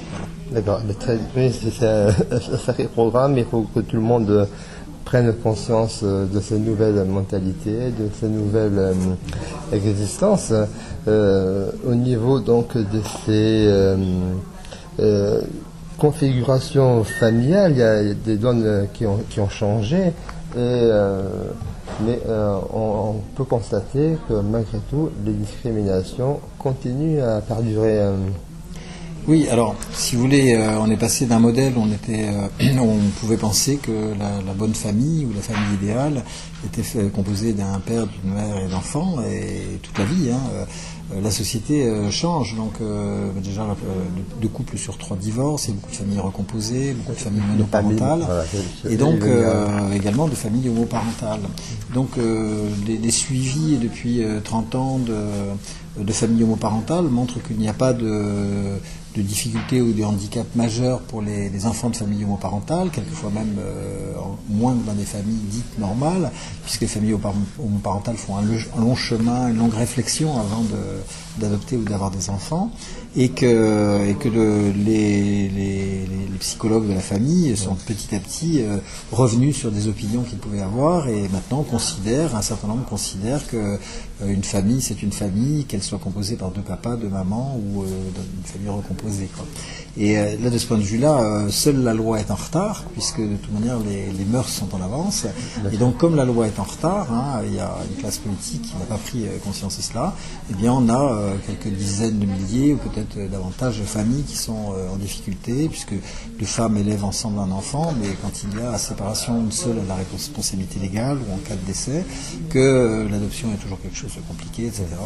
Et donc là maintenant, on n'attend plus qu'un dispositif légal qui permette aux familles le gouvernement va travailler prochainement sur des ouvertures autour donc de... Tout à fait. Alors redire effectivement à vos auditeurs que toutes les études statistiques dans tous les pays euh, d'Amérique du Nord, en Europe, etc., montrent qu'il n'y a pas de, de, difficultés majeures pour les enfants de famille euh, homoparentales, si ce n'est euh, peut-être la discrimination qui peut exister à, à, l'école ou dans l'entourage ou dans les familles.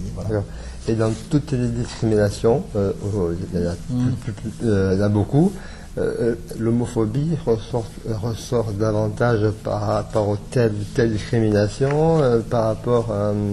Non, comme l'a montré une... Enfin, on l'a montré tout cet après-midi, mais l'a fait remarquer une intervenante, l'homophobie, elle est partout. Elle est dans une soirée entre amis où on, fait des, des, blagues grivoises sur les PD ou les, lesbiennes ou au travail. Ça peut être aussi euh, les moqueries envers euh, un homme qui a une apparence efféminée, etc. Donc là, on a vraiment un, poison social hein, qui souvent euh, habille, habille des, pratiques communes.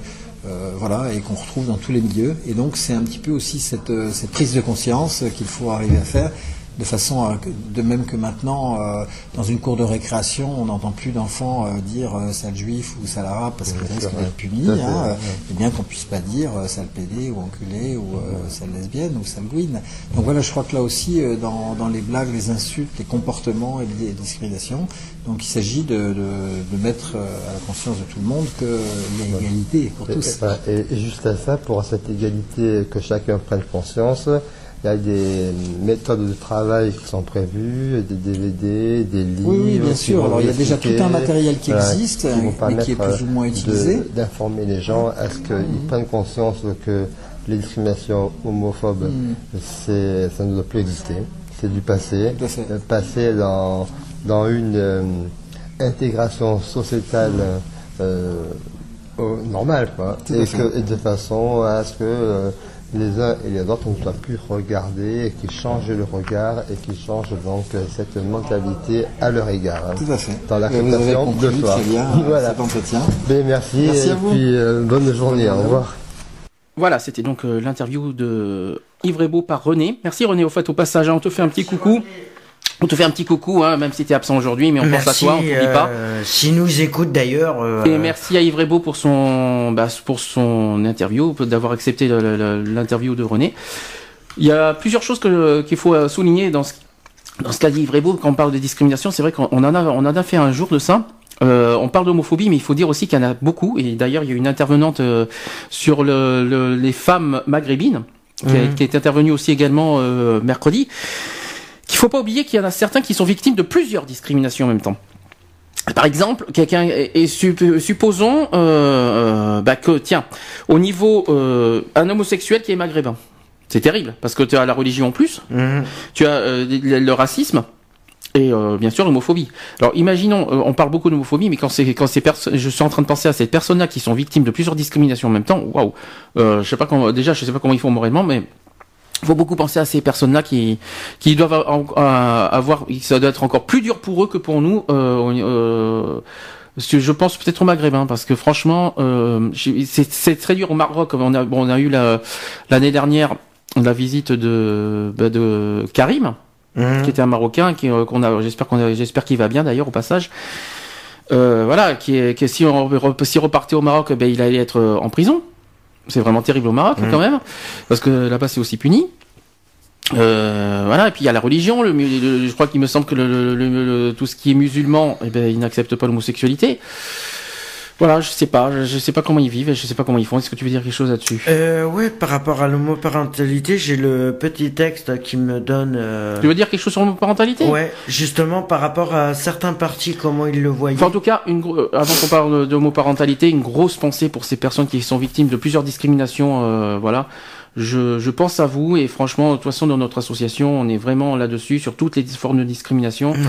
Alors, le petit texte, oh, il est pas si long, c'est euh, homoparentalité. Aucune des publications sur les structures familiales homoparentales ne conclut à une fragilisation de l'enfant. Le droit à l'adoption doit reposer sur, sur un projet familial stable et ne plus discriminer les candidats à l'adoption, célibataires, homosexuels et trans. L'homoparentalité aujourd'hui est une réalité pour des milliers de foyers en France et à l'étranger. Il est temps de faire évoluer la loi pour donner à, à tous le droit à une vie de famille épanouie. De nos jours, Belgique, le Danemark, l'Espagne, la Norvège, les Pays-Bas, la Suède et le Royaume-Uni ont autorisé l'adoption pour les couples de même sexe. Prise de position des partis et des candidats Front de gauche pour l'ouverture du mariage et de l'adoption aux couples homo, Jean-Luc Mélenchon, Gay Pride de Paris, juin 2011. Paris So- Parti socialiste, le 20 la 27e proposition du projet socialiste reprise pour François Hollande indique que pour assurer l'égalité des genres et des familles, nous ouvrirons le droit au mariage et à l'adoption pour tous, à pour tous les couples. Toi, écoute, t'as du mal aujourd'hui. hein, Excusez-moi. euh, décidément. Si tu veux Je je m'excuse. Si tu veux que je parle de j'y vais parce que là, si t'as Europe du mal, euh, écologique Les Verts. Oui. C'est un grand bonheur de voir que 2012 approche et que nous allons pouvoir réaliser cette transformation législative. Eva Joly, Gay Pride Paris, juin 2011. Ah, c'est, ça date de l'année dernière. Oui, parce que euh. c'était, en fait, le- ça a été publié. Oui, c'est pour les campagnes, Ça, non, euh, ça a été pour les campagnes. Précision importante parce qu'il faut le souligner. Ça a été publié avant le premier tour de, des Hmm, présidentielles. D'accord. Voilà. Mouvement démocrate, François Bayrou, octobre 2011. C'est dit favorable à la reconnaissance de deux conjoints comme parents de l'enfant pour les couples homosexuels. Il, il a cependant voté contre la proposition de loi pour l'ouverture du mariage à tous les couples le 9 juin 2011, qui aurait permis une reconnaissance des deux conjoints comme parents. Alors, le Parti chrétien-démocrate qui dit l'intérêt de l'enfant est d'avoir un papa et une maman. C'est aussi simple que cela. Hmm, faut pas se demander qui c'est. Christine Boutin. C'est Christine Boutin, mon Dieu. Voilà. Alors, Union pour un mouvement populaire. Avoir deux parents de sexe différent est un bien élémentaire de l'enfant. Rapport parlementaire de, 50 de 53 députés UMP, juillet 2011. Ah, pour le Front National maintenant. Le mariage doit rester l'union organisée par la société entre un homme et une femme. Il, est, il en est ainsi d'ailleurs de la parentalité. C'est la raison pour laquelle je suis également opposé à l'adoption pour les couples homosexuels.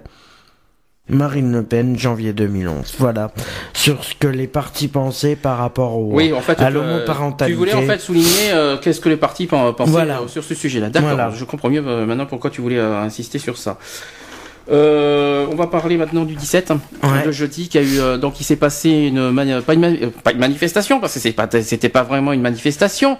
On va dire un rassemblement. Voilà, on va dire plutôt, un rassemblement interassociatif LGBT inter bordelais qui a eu lieu devant les quinconces à la plaine des Girondins donc à partir de, à partir de jeudi matin à 9h jusqu'à 19h. de 10h parce qu'en fin de compte à 9h c'était l'installation, ils en ont mis Oui mais bon, on était là à 9h. On va hein. dire on va dire voilà. ouais 9h donc ça a commencé à, on va dire, 9-10 heures, ça a duré jusqu'à 19 heures.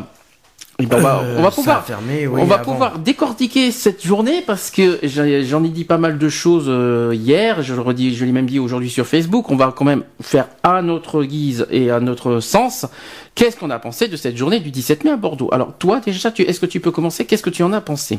Euh, ben, personnellement, euh, ce que j'en ai pensé, c'était une journée qui était, ouais, au niveau ensoleillement, on est, on est pas mal, euh, mais au niveau engagement associatif, au niveau machin, euh, au niveau euh, population euh, de découverte pour savoir, euh, c'était euh, un peu limite, je veux dire, dans le sens où il y a beaucoup d'associations qui étaient représentées lors de cette journée, mais qui, qui étaient restées au stand à discuter entre eux, euh, à se mettre à l'écart de la population, et ça, je trouve ça un peu, euh, un peu minable parce que. Oh, Carrément minable, carrément. Tu, tu vas fort là. Euh, oui, ben Bon, il, faut, déjà- il faut appeler un chat un chat. Je suis désolé. Euh, quand c'est nul, il faut le dire, c'est tout. Alors, Euh, je, vais, voilà. je vais expliquer quand même deux petits détails importants qui a, bon, ça a son importance. Déjà, on peut quand même souligner quand même un, Un effort. un euh, effort, mais déjà, on peut féliciter quand même le Girophare qui a eu du mal. Déjà, ils ont eu euh, du mal. Ils ont eu le, cette cette journée au dernier moment. Déjà, ils ont Oui. eu très, il y a eu très très peu de temps. Et On a- eu ils ont eu 48 Voilà, heures. ils ont eu l'autorisation très très peu avant, donc on n'a pas eu le temps. Nous Ils ont déjà. eu cadre, euh, donc- ouais, 48 heures. Donc il n'y a pas eu le temps de d'organiser comme Mhm. on aurait pu. Euh, donc euh, ils ont eu l'autorisation très très peu avant. Donc euh, mais euh, le principal c'est qu'on l'a eu. Euh, pour euh, moi personnellement, c'est pas ça qui me plaît pas, mais bon quand même bravo au Girophare d'avoir réussi quand même à avoir euh, Quand même à maintenir. à tenir. ouais. et puis d'avoir tenu de 9h à 19h quand même, faut pas Mhm. l'oublier parce qu'il y a eu là quand même la journée d'avant qui a été difficile aussi parce qu'il y a eu deux jours à la suite, le 16 et le 17. Euh, mais par contre, c'est pas ça que je veux souligner personnellement pour moi qu'est-ce qui ne va pas, je l'ai dit aujourd'hui. Euh, le secteur euh, non. Le secteur Voilà, n'était pas lieu- bon non plus. Pour moi, le lieu n'a pas été bien approprié. Donc, eux, ils ont, euh, le Girophare, ils ont cru, en fait, ils ont bien, ils, ils pensaient bien faire parce que comme c'était un jour férié, et ils, sont- ils ont pensé bien faire euh, de, de sensibiliser les touristes. Or, malheureusement, ça n'a pas marché. Or, les touristes. Ça, euh, des ils touristes- étaient tous pris pour le Des bateau. touristes, on en a vu des touristes. Alors ça, c'est pas ce qui manquait. On en voyait bien sur les quais passer devant, mais par contre, venir dans les stands, il y en a eu quelques-uns. Il faut, faut, faut, faut- on va, on va pas non plus déconner. Il y en a bien quelques-uns qui sont venus.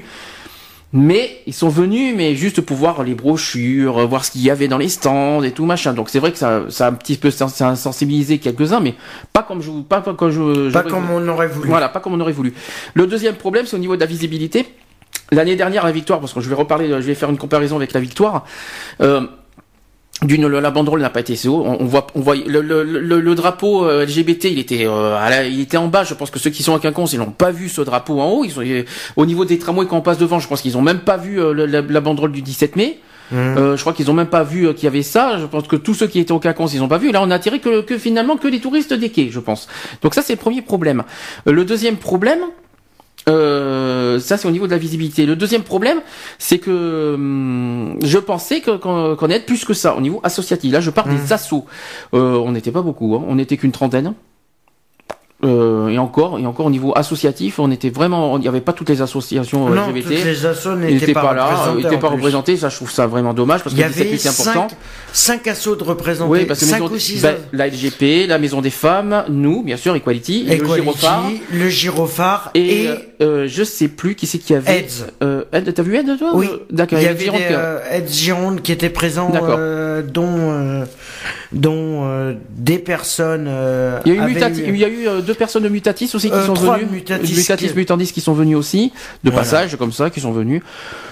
Mais voilà, donc euh, les autres ils sont où Je ne sais pas. Alors si, ça- si on appelle ça un collectif, je me pose des questions. hein. J'espère que l'année prochaine euh, on va faire mieux que ça. On aura du monde. Moi, ce qui est- voilà. la, la- la autre chose que j'ai beaucoup regretté aussi, c'est qu'on n'a pas fait comme l'année dernière à la victoire, c'est-à-dire que quand on avait fait euh, Euh, une marche déjà, Mmh. une marche. On n'a pas eu la marche cette année. L'année dernière, on a fait une marche euh, euh, entre la Victoire. On est passé par la rue Sainte-Catherine, puis par le cours Victor Hugo pour arriver jusqu'à jusqu'à hum, jusqu'au quai à Saint-Michel. Mmh. Donc on a fait on a fait ça. Voilà, ça c'est pour moi c'est sensibiliser les gens. En plus, il y a eu, en plus on a été félicité l'année dernière parce que euh, même à Sainte-Catherine, Sainte-Catherine quand même qui c'est c'est c'est en plus à la Victoire, à la Victoire c'est quand même un quartier chaud. d'ailleurs l'année dernière, il y a il y a quelques couples hétéros qui nous ont qui nous ont qui ont fait un bout de chemin avec nous euh, lors Et de main dans cette la main, marche, en et, plus, et main dans la main l'année dernière Mm. on était. hein. Mm. Donc aucun préjugé. Et puis au contraire, ça a été bien. On avait fait un die-in aussi. Alors je réexplique ce que c'est qu'un die-in. C'était une manifestation euh, publique auquel euh, voilà il y a eu un discours. Un discours qui a été fait sur euh, bah, sur l'égalité des droits l'année dernière, c'est je crois que c'était sur l'égalité des droits. Mm. Et, euh, et pendant cinq minutes, ben, juste après que le texte est fini, hop, on fait le mort. Et pendant cinq minutes, on est allongé en, fa- en faisant le mort en, en- en place publique. Et on a fait ça à la Victoire. Mm. J'aurais bien aimé faire ça la même chose, mais à Péberlan. Ouais. Parce que franchement, euh, ouais, justement, voilà, le secteur où on est, c'était pas un secteur pour moi qui sensibilise euh, et pour euh, pour frapper euh, un grand coup quoi. Là, c'était plus, euh, on va dire un petit peu de, un petit peu de loisir, un petit peu tout ça. Bon. En fait, quand c'est limite, euh, tu sors, euh, tu sors pour te, pour dire, ben, t'es là quand même, mais euh, ça a aucun intérêt. C'est un centre de loisirs qui se réunit, qui fait. On a fait un petit peu cap association bis. Alors je sais que ça fait bizarre que je dise ça parce que pourtant le gyrophare s'est démené comme ils ont pu. Et ils ont fait comme ils ont pu, hein, franchement. hein. Euh, on peut- Mais je, je- voilà, je leur en veux pas. Je- euh, qu'on soit clair, je ne leur en veux pas. Et ils ont fait comme ils ont pu. Et malheureusement, c'était au dernier moment, ils n'ont pas pu tout faire en même temps. Mais je- j'en veux beaucoup aux autres assos qui, qui, ont- qui ne les ont pas qui, épaulés. euh, Voilà. qui n'ont même pas participé aussi. Mais bon, à- on n'a pas été, on n'a pas été convoqué non plus. Hein, vous allez me Non. dire nous non plus. mais On a, on a, on a- on nous a pas Non, demandé mais- euh, quoi que ce soit. Est-ce, que vous avez donné nos idées pour le 17 mai? Bon, moi, j'en des- pour le 17 mai, j'en ai plein d'idées. Alors là, l'année prochaine, euh, là d'ailleurs aujourd'hui, je, j'espère que toutes les associations LGBT bordelais l'année prochaine vont faire quelque chose ensemble. hein. Parce que, que là, le collectif se mobilise Parce en que tant là- que. Là, je suis pas d'accord avec ce qui s'est passé cette année. L'année prochaine, là, et il faut s'y prendre maintenant, pas au dernier Mmh. moment. Là, maintenant, aujourd'hui, clair, net et précis, toutes les assos LGBT vont se, euh, devraient se mobiliser pour préparer un 17 mai correct et digne de son nom. Vu, vu ce qu'on a parlé de ce que c'est que le 17 mai, j'espère, euh, bah voilà, en gros, on doit sensibiliser le politique, on devait faire une marche, on devait faire quelque chose de fort, et bien on l'a pas fait. C'est triste. C'est dommage. Mais j'espère, mais j'espère franchement que ça va arriver, que ça va venir et que, voilà. Au niveau visibilité, bon, euh, je pense qu'ils avaient peut-être pas les moyens, peut-être de, de faire mieux que ça, mais euh, Euh, non, mais comme ça a été pris au dernier moment, aut- automatiquement ils auraient dû, euh, au niveau sen- ils sensibilisation, auraient dû accrocher le drapeau un peu plus haut, mais ils ont pas pu puisque comme ça a été refusé par la mairie, ah oui, ah oui, la mairie a refusé. La- mairie a refusé Pourquoi ont- déjà. euh, Et pourquoi ils ont refusé? Euh, parce que en fin de compte, comme c'était limite un câble électrique, on va dire que ça reliait les deux, pas une deux lampadaires euh, ou les trucs comme ça, ça pouvait euh, engendrer euh, C'est des pas, trucs. c'est pas plutôt une excuse peut-être Oui, oui, je pense Je plutôt pense. à une excuse Ouais. que. On va dire Mais ça bon. comme ça. Alors ce que je propose, on va écouter euh, l'interview, les interviews que tu as fait, parce qu'il y en a eu plusieurs, même s'il y en a eu deux que je pouvais pas prendre hein, faute de avec le- la météo qui Ah, nous a gâtés. Euh, du coup, on va écouter ce, ce que j'ai pris et on en parlera après de, on en parlera après. Mhm. Allez, à tout de suite. À tout de suite. Alors, association Equality pour euh, la journée du 17 mai 2012, euh, journée internationale euh, lutte contre l'homophobie et la transphobie.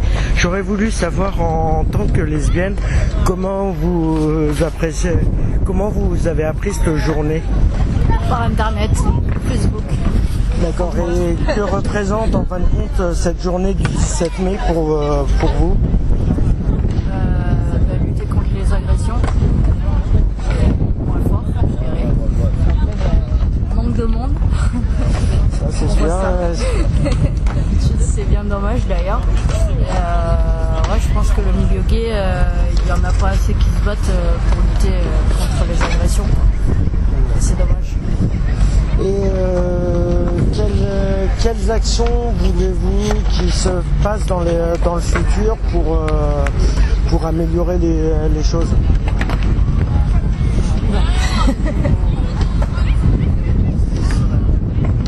On en Euh, parle plus, je pense. on parle plus, peut-être au niveau visibilité déjà- que les, moi, que les personnes assument plus euh, ce qu'elles ouais, sont. agression plus et qu'ils arrêtent d'avoir peur. hein. Parce qu'on n'est pas, euh, on n'est pas, euh, on n'est pas des gens malades quoi.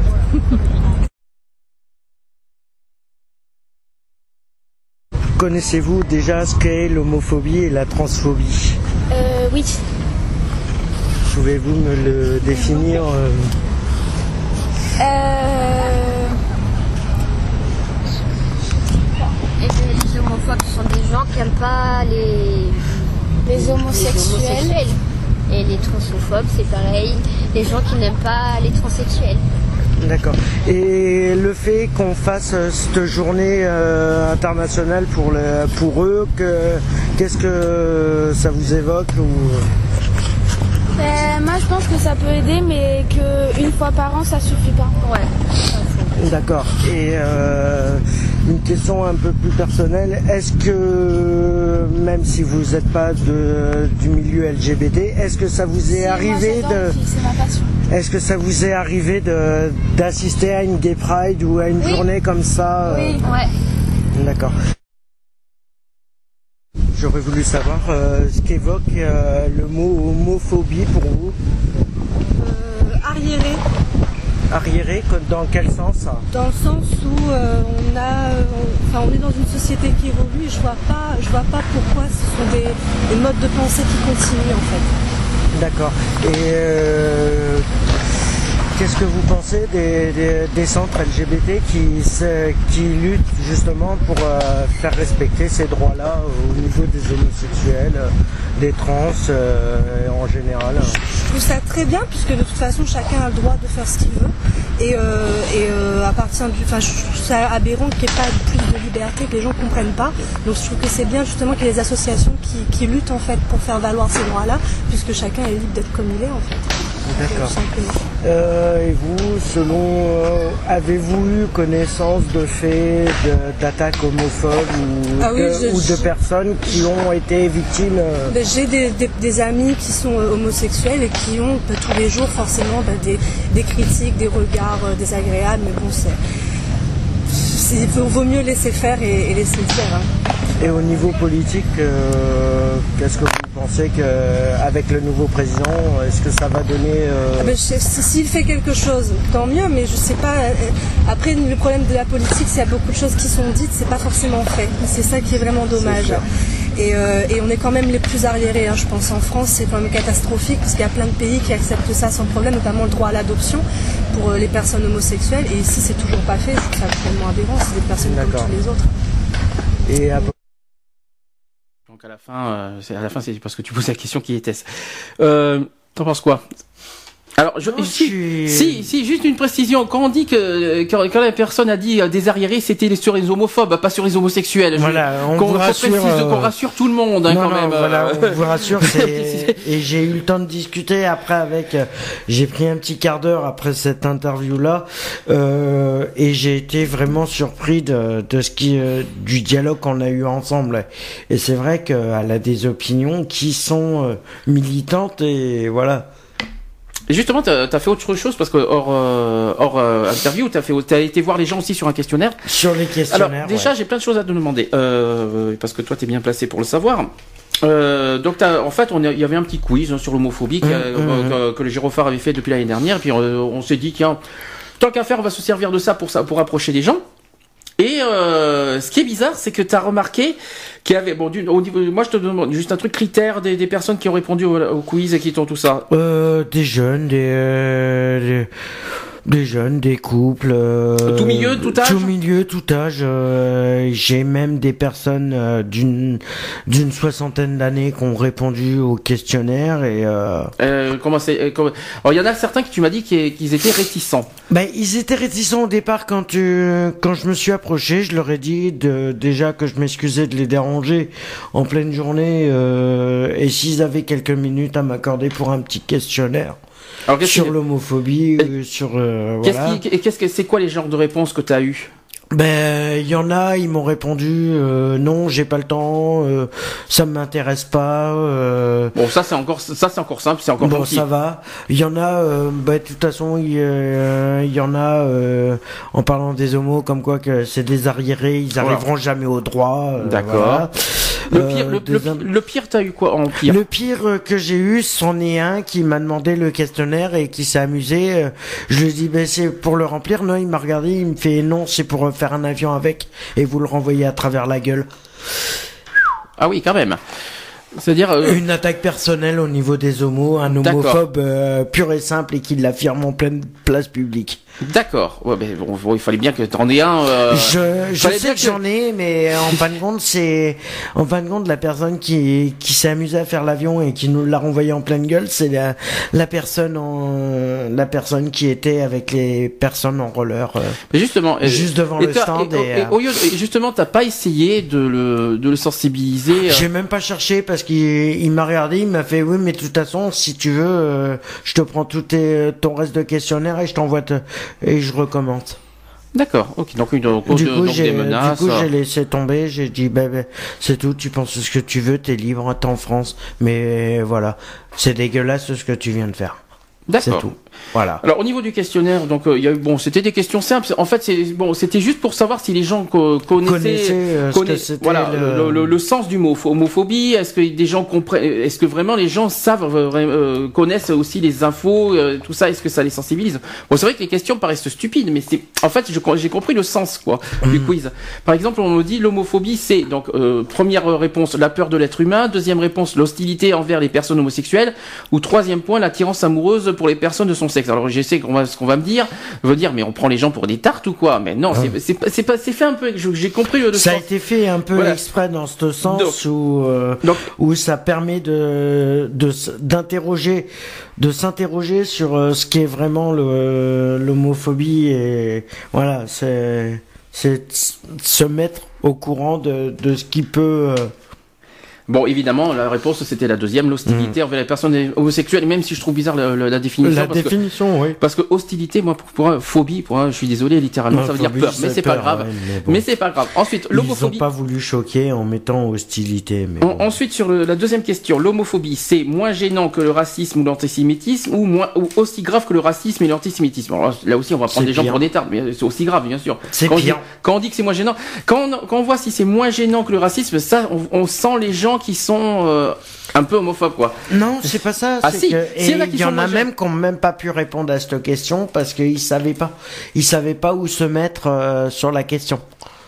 Ah oui, mais euh, c'est parce que justement, ça ne les a ça ne les touche pas, peut-être. Non, c'est pas que ça les touche pas, c'est qu'ils, euh, par rapport aux deux propositions qu'il y avait de fait, ils, ils pouvaient pas répondre parce que pour eux, ce n'était pas la définition qu'ils voulaient. D'accord.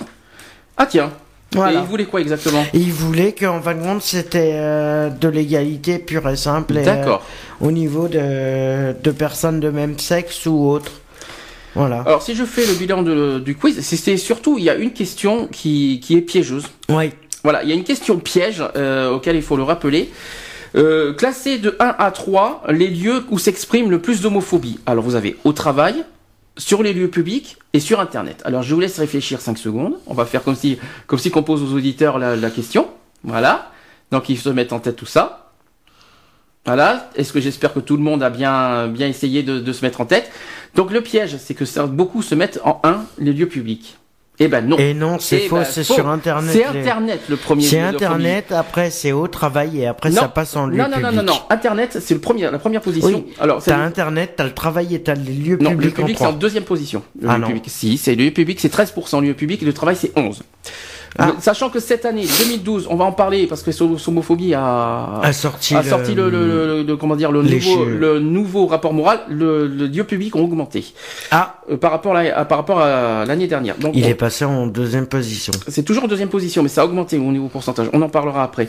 Et Ah là bon. aussi, là aussi, c'est une question piège et pourtant elle est évidente. Si par exemple dans ta, dans la région, tu es témoin ou victime d'un acte ou fait homophobe, tu peux soit appeler, euh, est-ce que tu peux appeler aux homophobie, ou alors contacter une association locale comme le Girophare par exemple, ou alors prévenir la halte locale. Qu'est-ce que tu ferais Ouais, toi Moi les trois. Eh oui, les trois. Moi je préviens les trois. Les trois, parce que bon, sachant que la homophobie, c'est une, c'est une, c'est une écoute Sauf que téléphonique. n'existe plus, c'est les le défenseurs, des du droits. droit. On en a parlé il y a 15 jours. Et d'ailleurs, euh, beaucoup de gens euh, ne savaient pas, euh, ne- ont coché euh, la HALD Et euh, je, lui- je leur ai dit comme ça, je leur ai précisé, mais ça- la halle n'existe plus, c'est le défenseur des droits. Et ils Et ils étaient surpris. Et ils savaient pas que les défenseurs de droits ça existait. Non. Ah tiens, c'est étonnant ça. Non, non, ils étaient surpris de que le que c'est c'est échangé de de noms comme ça et et voilà. Hors bilan, tu veux faire un petit bilan du 17 mai avant qu'on passe aux derniers, deux derniers sujets euh, sur Bah, le 17 mai? Euh,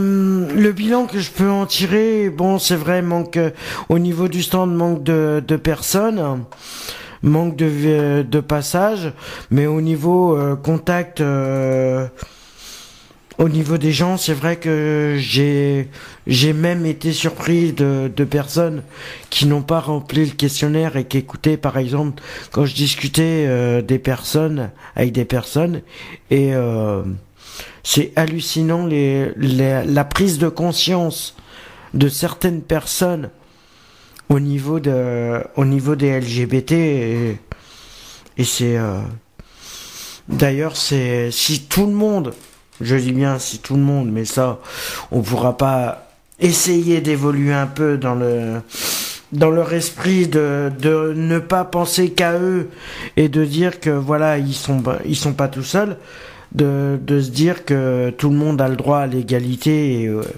et, euh, et de vivre comme il le veut euh, ça changerait un peu euh, ça changerait un peu mais sinon dans l'ensemble euh, Ça peut aller. Manque euh, aussi le- la seule critique que je peux faire, c'est manque d'engagement au niveau des assos qui étaient présentes sur le stand. Manque de vitalité, c'est vrai. Ouais. On, s'est plus cru. de- On s'est plus cru à un club de loisirs. Bon, il y avait un petit moment marrant quand même dans l'après-midi. c'est- On s'est cru dans la croisière s'amuse. Oui, voilà, le départ part du le bateau départ du devant bateau nous. a fait ah, ça c'était marrant, ça par contre. Qui repartait aux States. D'ailleurs, il repartait aux States. Non mais c'est marrant quoi, le bateau qui partait devant nous, euh, en plein de Ouais. juste devant nous quoi en plus. Voilà. Ça c'était marrant, c'était le non, petit moment sinon, une journée qui était pas trop mal. Qui aurait pu euh, être mieux, mais qui est pas mal non plus. Ouais, voilà, mais c'est juste qu'il faut arrêter de faire des discriminations. Oui, parce qu'il faut rappeler quand même que l'homophobie est une discrimination à l'orientation sexuelle. Faut pas l'oublier. Et voilà, c'est que tout le monde a le droit de vivre euh, comme il l'entend. Et euh, s'il y en a qui sont contre, euh, ce n'est pas une raison pour la- l'affirmer en plein public, de dire que vous êtes euh, homophobe ou, ou autre. Par exemple, pour des personnes homophobes, ça peut, ça peut arriver que s'ils ont des enfants, qui deviennent un jour, euh, qui sont peut-être homosexuels aussi, et le fait de rejeter ses propres enfants aussi parce qu'ils sont homosexuels ou font partie du, euh, du LGBT en général, euh, nuit à, s- nuit à son éducation, nuit, nuit à sa mentale, et- à son mental et voilà et le détruit à petit feu sans que sans que vous vous en apercevez et ça ce n'est plus tolérable. Bien, on va faire euh, un petit bilan sur le texte des lois sur, contre l'homophobie. Donc, dans le code pénal, c'est sur l'article 132-77. L'homophobie est une circonstance aggravante lorsque l'infraction a été commise pour un motif homophobe. Donc, exemple meurtre, torture, violence volontaire, viol, agression sexuelle, menace, vol et extorsion. La loi réprime également la publication des propos injurieux, diffamatoires ou caractérisant une provocation à la discrimination ou à la violence envers les personnes homosexuelles. Donc c'est les articles 23, 24, 29, 32 et 33 de la loi du, 10 du 29 juillet 1881. Selon cette loi du, de- du 29 juillet 1881 sur la liberté de la presse, la provocation et la diffamation publique à raison de l'orientation sexuelle sont punies d'un an d'emprisonnement et de 45 000 euros d'amende. L'injure publique à raison de l'orientation sexuelle punie de 6 mois d'emprisonnement et de 22 500 euros d'amende. Et enfin, la provocation non publique à la haine et à la violence à orientation sexuelle euh, passible de 1500 euros d'amende. Toutefois, euh, selon la loi du 29 juillet 1881 sur la liberté de la presse, les prescriptions concernant la provocation publique à la discrimination, à la haine ou à la violence à raison de l'orientation sexuelle, ainsi que les diffamations et les injures à raison de l'orientation sexuelle toujours, le délai de ces prescriptions sont que de trois mois. Pour l'instant, c'est toujours de trois mois, c'est pas encore arrivé à un an.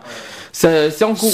ça- n'a pas été encore. euh, Actuellement, c'est toujours de trois mois. C'est pas encore, euh, c'est pas, euh, la loi des, un- euh, pour l'instant, n'y est pas encore à un an. C'est en débat. C'est la- l'Assemblée nationale a été passée, mais on attend le Sénat. Voilà. Donc, qu'est-ce que tu penses de cette loi?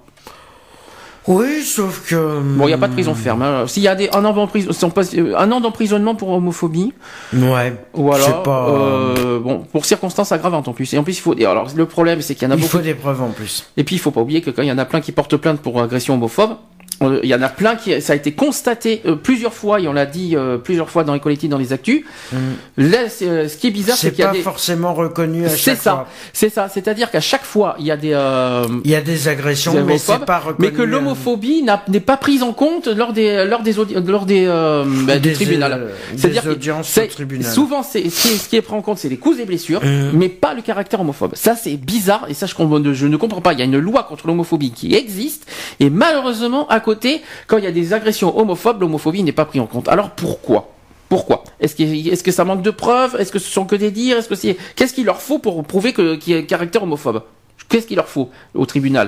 Qu'est-ce qu'il euh, euh, il faut quoi? Il leur faut des euh, Il faut que les. En fin de compte, il faut que euh, les personnes qui portent plainte comme ça, qui vont au tribunal, à mon avis, soient entre la vie et la mort pour qu'ils prennent conscience que. Et encore, et encore, je Et encore. et encore, je suis pas sûr. Hein. Ça a marché pour Bruno Villel. Hum. Euh, Oui, parce que c'est un peu. Mais là, oui, mais là, ça a été, ça a été loin. hein, Il faut pas oublier. Oui, ça a été ça a très été loin très, aussi. très loin sur la torture. euh, Mais il est euh, connu aussi, c'est pour ça. Non, il sait pas qu'il est connu. C'est qu'il est, il est connu par rapport à ce qui, par rapport à son agression. Non, il était connu avant déjà. Non, mais c'est pas ça. Non, il était pas connu. Ce que je veux dire, c'est que et, et, euh, ça a marché, mais c'est surtout sur la torture parce qu'il a été vraiment. pff, euh, Mais ce qui est bizarre, c'est que le caractère homophobe, N'est pas cité. Euh, très rarement en tout cas, très rarement euh, pris en compte euh, au, au ni- au niveau du tribunal et par la police encore pas mieux. hein. euh, c'est même. C'est inexistant au niveau de la police. Donc moi, ce que je dis clairement, c'est que Et pourtant, il y a des policiers qui sont homos, alors je comprends pas. Qu'est-ce qu'il leur faut pour- pour- Qu'est-ce qu'il leur faut pour, comme preuve qu'il y ait des caractères homophobes? Bon, euh, sur Internet, on peut le prouver parce qu'il y a des, des écrits. Hum. Mais sur euh, quand il y a des violences, euh, franchement, qu'est-ce qu'il leur faut C'est vrai que tu peux pas le prouver. tu peux pas prouver personnellement. D'un sens, tu peux pas parce que c'est pas marqué sur ton front. Tu peux pas dire oui. C'est-à-dire homo automatiquement. Si tu te fais agresser, tu peux te faire agresser. Ça peut être, ça peut être des hétéros qui se font agresser pour du fric. Ça peut être. euh, Il y a plusieurs critères d'agression et ça c'est. Mais c'est pour ça que l'homophobie n'est pas. Non, mais il leur faut quoi? Des, preuves vidéo, des preuves avec des dictaphones? euh, bah, je parle même chose. D'ailleurs, sur les discriminations, je parle justement Hum. dans le milieu du travail, justement. Ah, alors, non, mais, non, ça- mais c'est pareil. Donc, je, je- que ce soit les violences homophobes à l'extérieur, dans les, dans les discriminations au lieu du travail, qu'est-ce qu'il leur faut? Qu'on qu'on enregistre tout euh, que- Et est-ce que ça va être pris en compte, ça? Non. Voilà, c'est ça la question. Est-ce que, est-ce qu'il vaut, est-ce que si on enregistre les personnes, est-ce que si on les filme, est-ce que ça, va être pris en compte au tribunal? C'est c'est pas considéré comme une preuve. Après, ça dépend. Mais Qu'est-ce qu'il leur faut alors? Il faut Après, que- ça dépend. Non, mais justement, non, il faut juste que les faut? personnes, faut que les personnes soient gravement. Euh, Moi, je suis en train de repenser justement à ce qu'il y a l'affaire. euh, Là, je parle de Bordeaux. Euh, quand il y a eu euh, l'affaire de Nicolas hum, en octobre dernier, quand il s'est fait agresser par son voisin pour propos homophobes, il y avait une personne qui a témoigné, il y avait un- une voisine voilà, qui a témoin. témoigné, mais justement, et c'est ça le pire, c'est qu'il a témoigné qu'il y avait euh, y des propos homophobes, et ben non, Et ça n'a pas été été pris en compte. Ouais, non, mais c'est ça que qu'il je pas ne eu. comprends pas. Parce qu'il est pas entre la vie et la mort. Il y a eu, c'est juste des propos, des injures, des trucs comme ça. Ben, les injures, c'est punissable, je suis désolé. C'est punissable, oui, mais bon, après, s'il y a eu les coups, les, s'il y a eu que des menaces, automatiquement, ça va pas être pris en compte. Mais non, il a été touché. Il a, Oui, il il a été- euh, à la vidéo, il était même passé sur France 3, avec France 3 Bordeaux, auquel il avait, même un cocard sur un œil. Euh, J'ai vu une photo, mais attends, mais c'est pas possible. Et qu'est-ce qu'il faut, qu'est-ce qu'il leur faut de plus? Il Alors, faut que tu te finisses handicapé euh, pour euh, pour qu'ils prennent en compte. Alors j'ai entendu François Hollande dit- C'est c'est un peu vache ce que je dis, mais euh, ouais, il faut que tu sois, euh, faut que tu deviennes complètement dépressif, faut que tu viennes euh, Alors, du coup, complètement euh, Du coup, je repense. maître de toi-même pour qu'ils te prennent en compte. Alors, tu vois, je, là, je parle à, à moitié politique. J'ai entendu le discours de François Hollande. Que ce Hum. soit la passation du pouvoir, que ce soit lors de son élection du 6 mai, il a dit je serai le président de la justice. Eh ben j'espère qu'il va qu'il va mettre en place cette histoire. J'espère aussi. Que nous, euh, si il est le président de la justice, moi j'aimerais bien que dans ce cas, le, que quand il y a des crimes homophobes, que l'homophobie soit pris en compte par la justice. Et j'espère À qu'il- chaque fois. J'espère que franchement, ça, voilà, que la justice ne met pas l'écart le, le caractère homophobe, parce que là, franchement, je comprends, euh, c'est pas normal. Donc, j'espère franchement que quand il dit qu'il est le président de la justice, bon, évidemment, faut pas oublier que les lois passent par les députés. Ça, on en reparlera euh, longuement longuement le, le 2 juin et puis on en parlera un petit peu Mmh. tout à l'heure, euh, parce qu'on on s'approche des élections législatives, euh, que que les lois. Euh, bah voilà, je sais pas que, que franchement que, que au niveau de l'égalité, que ce soit des droits de hommes-femmes, tout ce qu'on veut, que franchement ça soit pris en compte et pas mis à l'écart. L'homophobie est un crime, point. Donc si quand c'est un crime, ça doit être jugé et non pas mis à l'écart. Qu'est-ce C'est sûr. Quand, quand y a des et surtout quand il y a des preuves, il y a des témoins qui qu'il leur faut, il leur faut 10 témoins, même s'il y a 10 témoins, ils prennent pas en compte qu'est-ce qu'il leur faut? Je, je- il y a des moments je, Je ne comprends pas. pas, là, je... Donc voilà, Non, mais de toute façon, la justice en France, elle est mal faite. De mais toute façon, euh, sur ce sur ce point-là, oui, c'est mal fait hein, sur Euh, même que même que sur toutes les lois et ça c'est mal fait. Je vais te dire pourquoi parce qu'il y a des euh, quand il y a des enlèvements de de- d'enfants et tout ça automatiquement euh, les les enquêtes commencent comme par hasard un mois après que le gamin ait disparu. Excuse-moi du peu. Le, le- la simple ouverte l'ouverture du d'enquête, la décision d'enquête arrive un mois après que l'enfant s'est fait enlever. Alors imagine, le début de l'enquête, il commence quand? Un mois et demi après. Ah non, c'est pas normal, effectivement. C'est pas normal. Non, c'est sûr, je confirme. Alors que ça soit... De toute façon, la justice est mal faite. De toute façon, en France, c'est clair, la justice, elle est à revoir complète. Parce que quand t'as des... euh, quand t'as des personnes qui ont besoin de se faire soigner euh, au niveau mental, au niveau tout ça, il y en a la plupart, on les laisse, on me dit, euh, les, euh, on les laisse dehors tout seuls. Euh, voilà, et on laisse euh, des des euh, des, hum, des pickpockets, des trucs comme ça en liberté et on, on condamne des innocents. Euh, ça, je suis pas d'accord non plus. T'en as qui sont recherchés pour meurtre depuis plus de 20 ans. Il, euh, les enquêtes sont sont ouvertes un an avant, un, un an après que que les faits se soient passés et pendant plus de 15 ans sont euh, sont fermés. Et au bout de 15-20 ans tu tu vois ressurgir cette euh, cette affaire qui date euh, où comme par hasard ils ont ou comme par hasard ils ont pas euh, retrouvé la personne euh, voilà. Mais bon après voilà euh, et tout ça de toute façon les lois françaises sont mal faites à revoir Alors, autre pour moi c'est mon avis Autre sujet qui, paraît, qui me paraît beau, tr- très important à en parler, on en a déjà parlé, mais je vais en reparler aujourd'hui vu le- vu l'événement, hein, qu'on a vu, Mhm. que c'était le 17 mai il y a deux jours, on a parlé de l'homophobie sur Internet. ouais Euh, je rappelle que Internet est le premier lieu homophobe, hein, c'est le premier lieu où il y a des, de la haine et de la violence envers les homosexuels. Donc on va en reparler de ça. et le- Euh, Donc que ce soit insulte, diffamation, propos menaçants, harcèlement, l'homophobie est présente sur Internet, que ce soit sur les réseaux sociaux, les forums, les blogs, même autres, hein, etc. Et pour empêcher la propagation de ces propos punis par la loi, il, est important de le signaler.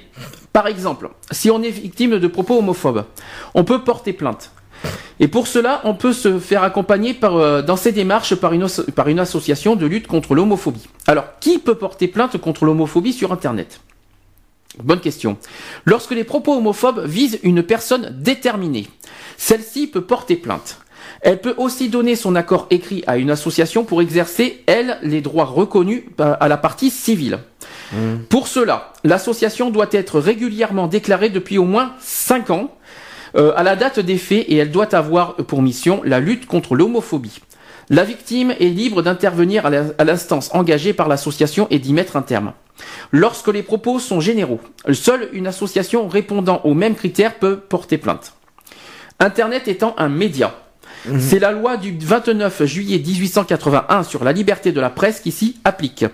Le délai de prescription est toujours actuellement de 3 mois, à compter de la mise en ligne des contenus, et passé ce délai, les propos ne sont plus condamnables. La loi française ne s'applique qu'en France. Donc par exemple Facebook, c'est pas français C'est américain. Simplement, on peut porter plainte pour ceux qui, euh, pour ceux qui publient euh, euh, des propos sur Facebook.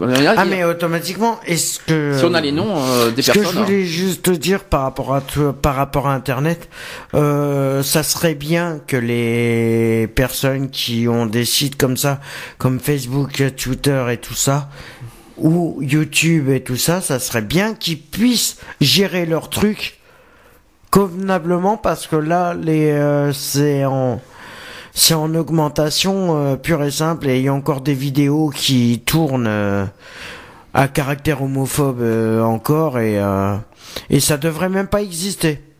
Alors sachant que Alors il faut que euh, toutes les personnes qui voient ça sur YouTube ou sur euh, d'autres sites se décident enfin à signaler ça comme quoi que c'est intolérable et voilà. Il y a un site pour ça pour signaler. Je- J'en parlerai après.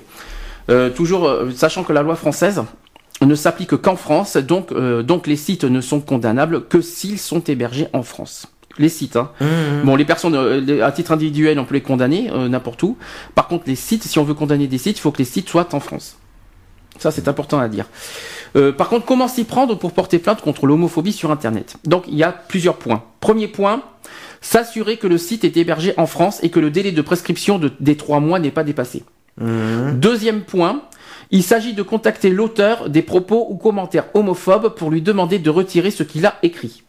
D'accord Ouais, mais il le fera pas. Justement, si on est dans ce, dans ce cas-là, si, dans ce cas de figure, si l'auteur, ne- si ne le fait pas, il est nécessaire de contacter l'éditeur du site, c'est-à-dire le responsable du contenu du site sur les sites personnels. C'est souvent la même personne que l'auteur. Pour lui indiquer que, que l'auteur n'a pas respecté la loi, la loi 1881. Si cette de- donc euh, on passe à l'étape suivante. Si cette demande n'aboutit pas, il est possible de demander à l'hébergeur d'intervenir. L'hébergeur, euh, c'est la personne ou la société qui, la société qui héberge techniquement le site. D'accord? Donc euh, voilà les, les étapes à franchir. Si jamais tout ça n'est pas possible, il y a encore une autre étape qui n'est pas citée, c'est qu'on peut euh, signaler le site, le lien internet que vous avez en haut euh, dans la barre d'adresse d'internet, en haut là. Vous, vous faites un copier-coller de, cette, euh, de ce lien et vous le signalez sur un site qui s'appelle signalement.gouv.fr. C'est le site auquel c'est la police d'internet. Vous signalez le lien exact, y compris les, euh, les blogs, les, euh, les, les Facebook des gens, peu importe. Vous signalez, le, le- le- vous signalez sur ce site. Et, euh, et voilà, vous allez tomber. euh, il y a plein de choses à, à, à dire. Vous avez des commentaires, des propos. voilà, vous, vous, vous citez tout ça. Vous aurez un numéro de dossier. Et si euh, et plus il y a de plaintes, et plus cette personne pourrait être euh, punie par la loi. Mais il faut qu'il y en ait plusieurs plaintes par contre, parce que sinon une seule plainte ça ne marchera pas. Il faut qu'il y en ait plusieurs. C'est pour ça que moi j'incite à toutes les personnes euh, qui consultent euh, ces Facebook, les trucs et comme ça, et qui voient qu'il y ait des propos homophobes par rapport à certains murs, certaines pages de Facebook, de gens qui se disent égalitaires au niveau des droits, et qu'en fin de compte, par derrière, ils sont homophobes ou autre chose, euh, ça, je ne supporte pas ça. C'est un truc que je tolère pas, c'est que par devant, on dit telle chose, telle chose, et par derrière, on s'amuse à faire les, les faux culs. Alors- ça, c'est un truc que je supporte pas. Autre chose qu'on a parlé euh, la dernière fois, c'est sur les captures d'écran. Euh, Faites-le quand même, c'est pas punissable par la loi, vous risquez rien. La seule chose qu'on vous conseille, qu'on recommande, évitez de faire des captures d'écran lorsque ça atteint la vie privée d'autrui. Ouais. Voilà. Ne pas prendre des captures d'écran euh, quand ça atteint la vie privée. Vous prenez juste la capture d'écran ou euh, qui, euh, qui voilà qui qui, qui Par euh, rapport aux propos. par rapport aux euh, propos qui sont faits. Mais surtout, ne faites jamais de capture d'écran quand ça atteint la vie privée d'autrui. Ça, Sinon, parce que important. c'est, sinon, c'est vous qui êtes poursuivi pour atteinte à vie privée. la, la personne en retour peut porter plainte pour vivre Voilà. euh, par rapport à pour la vie atteinte à la vie privée. La vie privée. privée. Ça, c'est très important. Euh, y compris les photos au passage. Oh, aussi, oui. Très important. Attention aux photos qu'on prend. D'ailleurs, pour faire une capture d'écran, on peut le, ça, c'est- on peut le dire. Hein, c'est publié partout sur Internet. On peut le dire. Voilà, vous faites. Il y a plusieurs possibilités. Vous faites euh, sur votre clavier, vous appuyez, vous touchez sur Alt et vous faites impr en même temps. Vous faites Alt plus et vous allez sur euh, Paint. C'est un logiciel qui est sur votre ordinateur pour ceux qui sont sur Windows. Euh, et vous faites CTRL-V. Voilà. Et vous allez voir, vous avez votre capture d'écran, vous, a- vous, a- euh, vous, comment dire, vous enregistrez votre document sur, ça sera en photo, mais ça, voilà, ça vous fait votre capture. Et n'oubliez pas sur Paint de prendre seulement le- les, euh, la partie qui, euh, qui vous, Qui concerne. qui vous concerne. Ça, c'est très important. Voilà, ça c'était sur l'homophobie sur Internet. Voilà. Tu veux dire quelque chose là-dessus Non, c'est que les gens, ils, ils fassent. euh, qu'ils essayent de, de faire gaffe un peu à ce qu'ils font ou à ce qu'ils diffusent euh, sur ces sites-là. Et,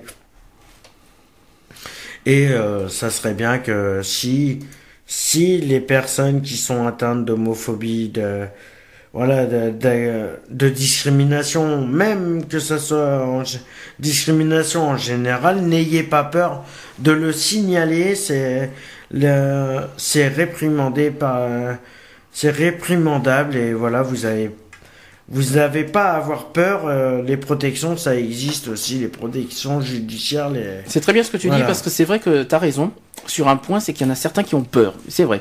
Peur de je ne sais pas quoi, mais c'est vrai qu'ils ont peur Ils ont- de... Si vous avez peur des représailles, ne, ne cherchez pas à, à avoir peur des représailles ou demandez conseil autour de vous euh, de personnes avec qui vous avez confiance, de savoir comment vous pouvez faire pour euh, pour signaler tout ça et euh, voilà par rapport à ce qu'on vient de dire aussi on vous a donné toutes les astuces euh, pour pouvoir le Ça, on parle le d'internet. voilà, Là, on par- parle d'internet parce que là, on parle pas de, de- de- des cas de figure sur Oui, les, non, agressions à- extérieures. voilà. Sur les agressions extérieures, c'est beaucoup plus difficile parce que moralement, tu en prends un coup quand tu voilà quand tu prends des coups, c'est pas évident moralement. Il y en a certains qui ont encore plus peur et tout Mhm. Mais machin. le mieux, c'est de pas Et- traîner seul non plus, et voilà. Après, voilà, si vous êtes, euh, si vous, si vous vous faites agresser dans la rue, alors que vous avez, en quelques guillemets, provoqué ce fait, automatiquement, là, il y a rien à faire. Parce que c'est de la provocation. Vous aurez Si, provo- provoqué. hein. Il y aura de la provocation de fait et. Tu crois que, franchement que les, euh, on, on peut rendre des gens homophobes parce qu'on provoque les gens? Bah, excuse-moi, euh, excuse-moi, deux personnes, euh, deux personnes qui se, qui jouent les folasses. Euh, Oula, attention à ce que tu dis. qui joue. Attention entre guillemets, s'il te plaît, Oui, faut non, la- mais sois- entre sois guillemets. sympa. hein. Oui, non, mais entre guillemets, qui joue les personnes un peu trop efféminées dans la rue avec son conjoint ou euh, Bah. voilà. Euh, excuse-moi, ça attire quoi C'est quoi ça mais- pour toi Pour moi, c'est de la provoque. Ouais, mais attention, il y a le côté euh, Et qui viennent pas se efféminé. plaindre. Oui, mais il y en a qui sont efféminés naturellement. Oui, non, je suis d'accord, mais ceux Mm. qui le jouent, qu'ils en jouent, qu'ils ont, qu'ils le font, euh, qui parlent euh, en fille au lieu qu'en fin de compte, au lieu d'assumer que c'est deux gars, euh, je prends le cas d'un homo, euh, je prends le cas de, de deux mecs, euh, voilà. Oui, qui toi- viennent pas chercher, euh, qui viennent pas dire après qu'il aille porter plainte qu'il s'est fait agresser, s'il l'a cherché d'un sens. Mais tu vois, ça fait penser. Bon, là, on sort du contexte On homophobie. sort du conseil. On sort- là, je sors du contexte homophobie. C'est un truc que, que tu m'as parlé dans la semaine. Ça me fait penser, par exemple, quand il y a des filles. Dis-moi ce que tu, rappelle-moi ce que tu m'as dit quand il y a des filles qui se portent, euh, qui, qui se plaignent de viol. Oui. Alors Ah, vas-y, répète-moi oui. cette histoire. Ça, ça, ça, ça fait un Alors peu ça fait penser à ça aussi. Mais c'est vrai que tu me disais par rapport Là, au ça fait, fait, oui, ça fait peu, ça fait un peu penser à ça. C'est euh, la dernière fois, bon, pour des histoires personnelles, j'ai dû me rendre au commissariat de police euh, le plus proche de chez moi. Et euh, une adolescente, je vais dire une adolescente de 17 ans, allez. Habillée en décolleté, euh, mini-jupe, sans soutif, sans petite culotte, venait porter plainte parce qu'elle venait de se faire violer. Et le flic l'a regardée, elle fait, Ben, vu comment vous êtes habillé, c'est normal. Bon, alors, est-ce qu'il y a discrimination ou pas là-dessus? Oui et non. Oui et non, mais euh, Est-ce que le pour moi la discrimination, elle est pas. Est-ce que le flic avait, elle est 50-50. est-ce que le flic avait le droit de dire ça quand même en échange? Normalement, Il non. doit faire son rôle aussi quand même. Normalement, non. Voilà. Il était obligé de prendre la plainte, euh, même s'il y avait. euh, Mais bon, la gamine, euh, si. euh, S'il y a eu viol, excuse-moi, elle aurait été traumatisée, mais elle avait peut-être l'air d'avoir le grand sourire aussi. Ah oui, quand même, pour quelqu'un qui a l'air euh, traumatisé. euh, Excuse-moi, pour une gamine qui vient de se faire violer, euh, se rendre elle-même à la police et limite avoir le grand sourire, excuse-moi du peu. hein. Mhm. Donc c'est ce que c'est l'exemple que je voulais te dire parce que voilà c'est sur sur le côté provocation. Voilà, c'est sur le provoque. Voilà, je voulais revenir là-dessus sur ce que tu m'as raconté. Donc le, le coup de voilà s'il y a des homos qui provoquent, il faut pas s'étonner euh, qu'à côté Qui viennent euh, se faire agresser. Voilà, c'est- un petit peu le- l'exemple. C'est pour ça que je voulais, je tenais à, à te Voilà. rappeler ce que tu m'as dit, ce que tu m'as raconté. Euh, je voudrais euh, finir par les trois poèmes qu'on a, que j'ai pris euh, et que je vais vous les citer parce que je trouve que c'était, très, je trouve que les paroles sont très fortes. Alors sur le premier poème, je vais euh, vous le dire. Donc ils m'ont enfermé parce que je t'aime. Ils nous ont séparés car nous sommes les mêmes. L'envie et l'attirance ne s'expli- ne s'expliquent pas toujours. Il y a des limites que l'on franchit par amour. Ce sentiment frappe souvent lorsqu'on lorsqu'on s'y attend pas. Et il gêne parfois quelques personnes, mais je ne comprends pas pourquoi. Ces sensations et ce besoin de l'autre ne peut être expliqué qu'à travers nos yeux. L'amour choisit-il le sexe à chaque fois? Non, il est, il est maître de chacun de ses choix. Reste avec moi, ne les écoute pas. Je ne veux que ton bonheur, quitte à entraîner mon malheur. Vous pensez peut-être que parce que nous sommes euh, pareillement faits, nous ne pouvons pas éprouver de réels sentiments. Vous vous méprenez bien, nous ne sommes pas des chiens, seulement deux personnes qui ne veulent que le bien. Ne vous rejetez pas pour ce besoin, laissez-nous une unique chance et un peu de votre tolérance. Voilà le premier poème. Alors, t'en penses quoi? Ouais, joli. Il est vraiment dans le. Euh, comment je vais pouvoir dire ça? Oui, il est dans le regard euh, de de- d'une personne qui est amoureuse euh, d'une autre et qui et qui se sent discriminée parce que voilà, peu- c'est peut-être une lesbienne, c'est peut-être un homo, c'est peut-être euh, je sais pas. Voilà, c'est et elle veut créer un monde, elle veut un monde idéal pour tous. Très bien. Deuxième poème Mm. Allez, le deuxième. Voilà ce qu'il dit. Mise à l'écart de la société, rejeté par tous ces gens, les amis sur qui il comptait lui tournent le dos à présent. Triste sort pour ce jeune gay, à qui la vie n'a jamais souri. Triste sort pour ce jeune gay, pour qui la mort est devenue une envie. Si déférent aux yeux des gens, considéré comme un déchet, cet homme voulait seulement qu'on arrête les préjugés. Pourquoi a-t-il été obligé de cacher son homosexualité Tous les soirs, seul dans l'obscurité, il ne pouvait s'empêcher de pleurer. Mis à l'écart de la société, rejeté par tous ces gens, les amis sur qui il comptait lui tournent le dos à présent. Triste sort pour ce jeune gay à qui la vie n'a jamais souri, triste sort pour ce jeune gay pour qui la mort est devenue une envie. Il croyait qu'avec le temps, on arrêterait de le lapider, et de tant de mots blessants, mais cela n'a fait qu'empirer. Mal dans sa tête et dans son corps, aujourd'hui cet homme s'est donné la mort. Toute sa vie il s'est fait piétiner, aujourd'hui cet homme repose en paix. Voilà. Ça est triste. Ouais, celle-là, elle est un petit peu plus triste, Mais, réal- mais malheureusement, réaliste. réaliste, malheureusement. Et euh, très bien, merci de l'avoir euh, évoqué dans ce truc.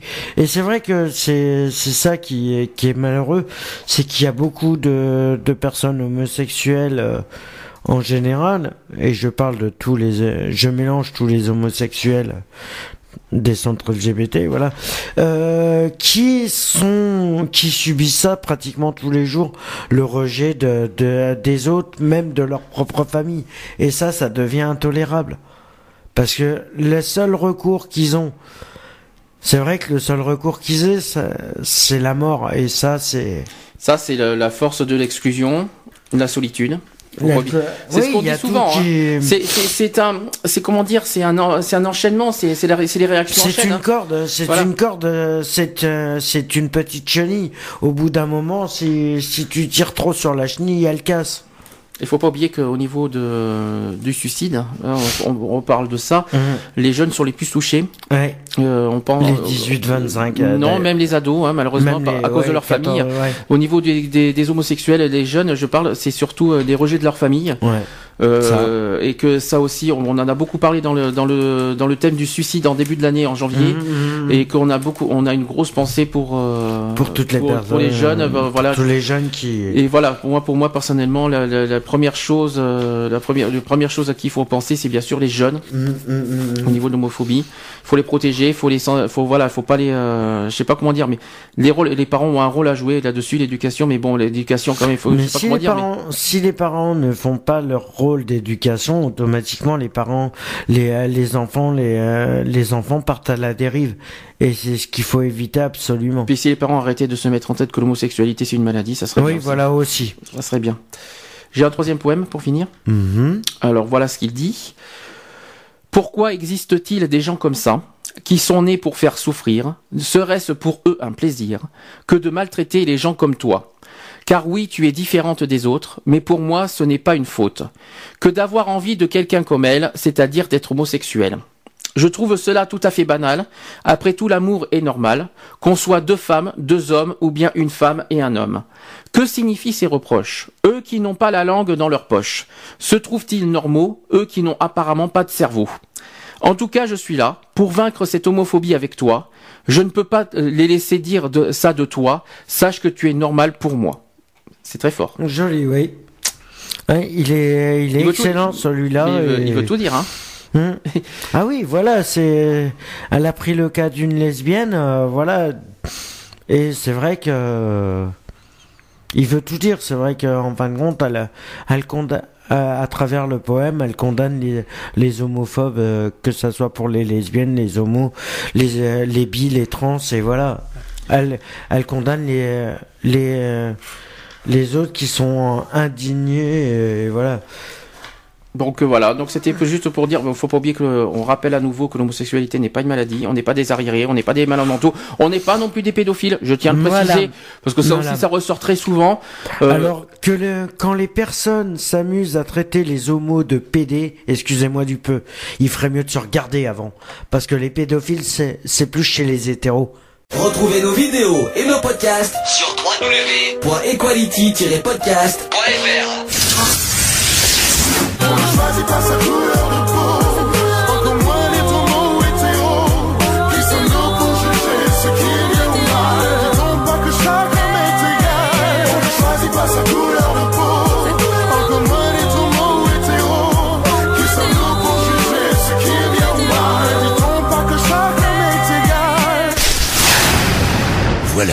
C'est fini. À très bientôt.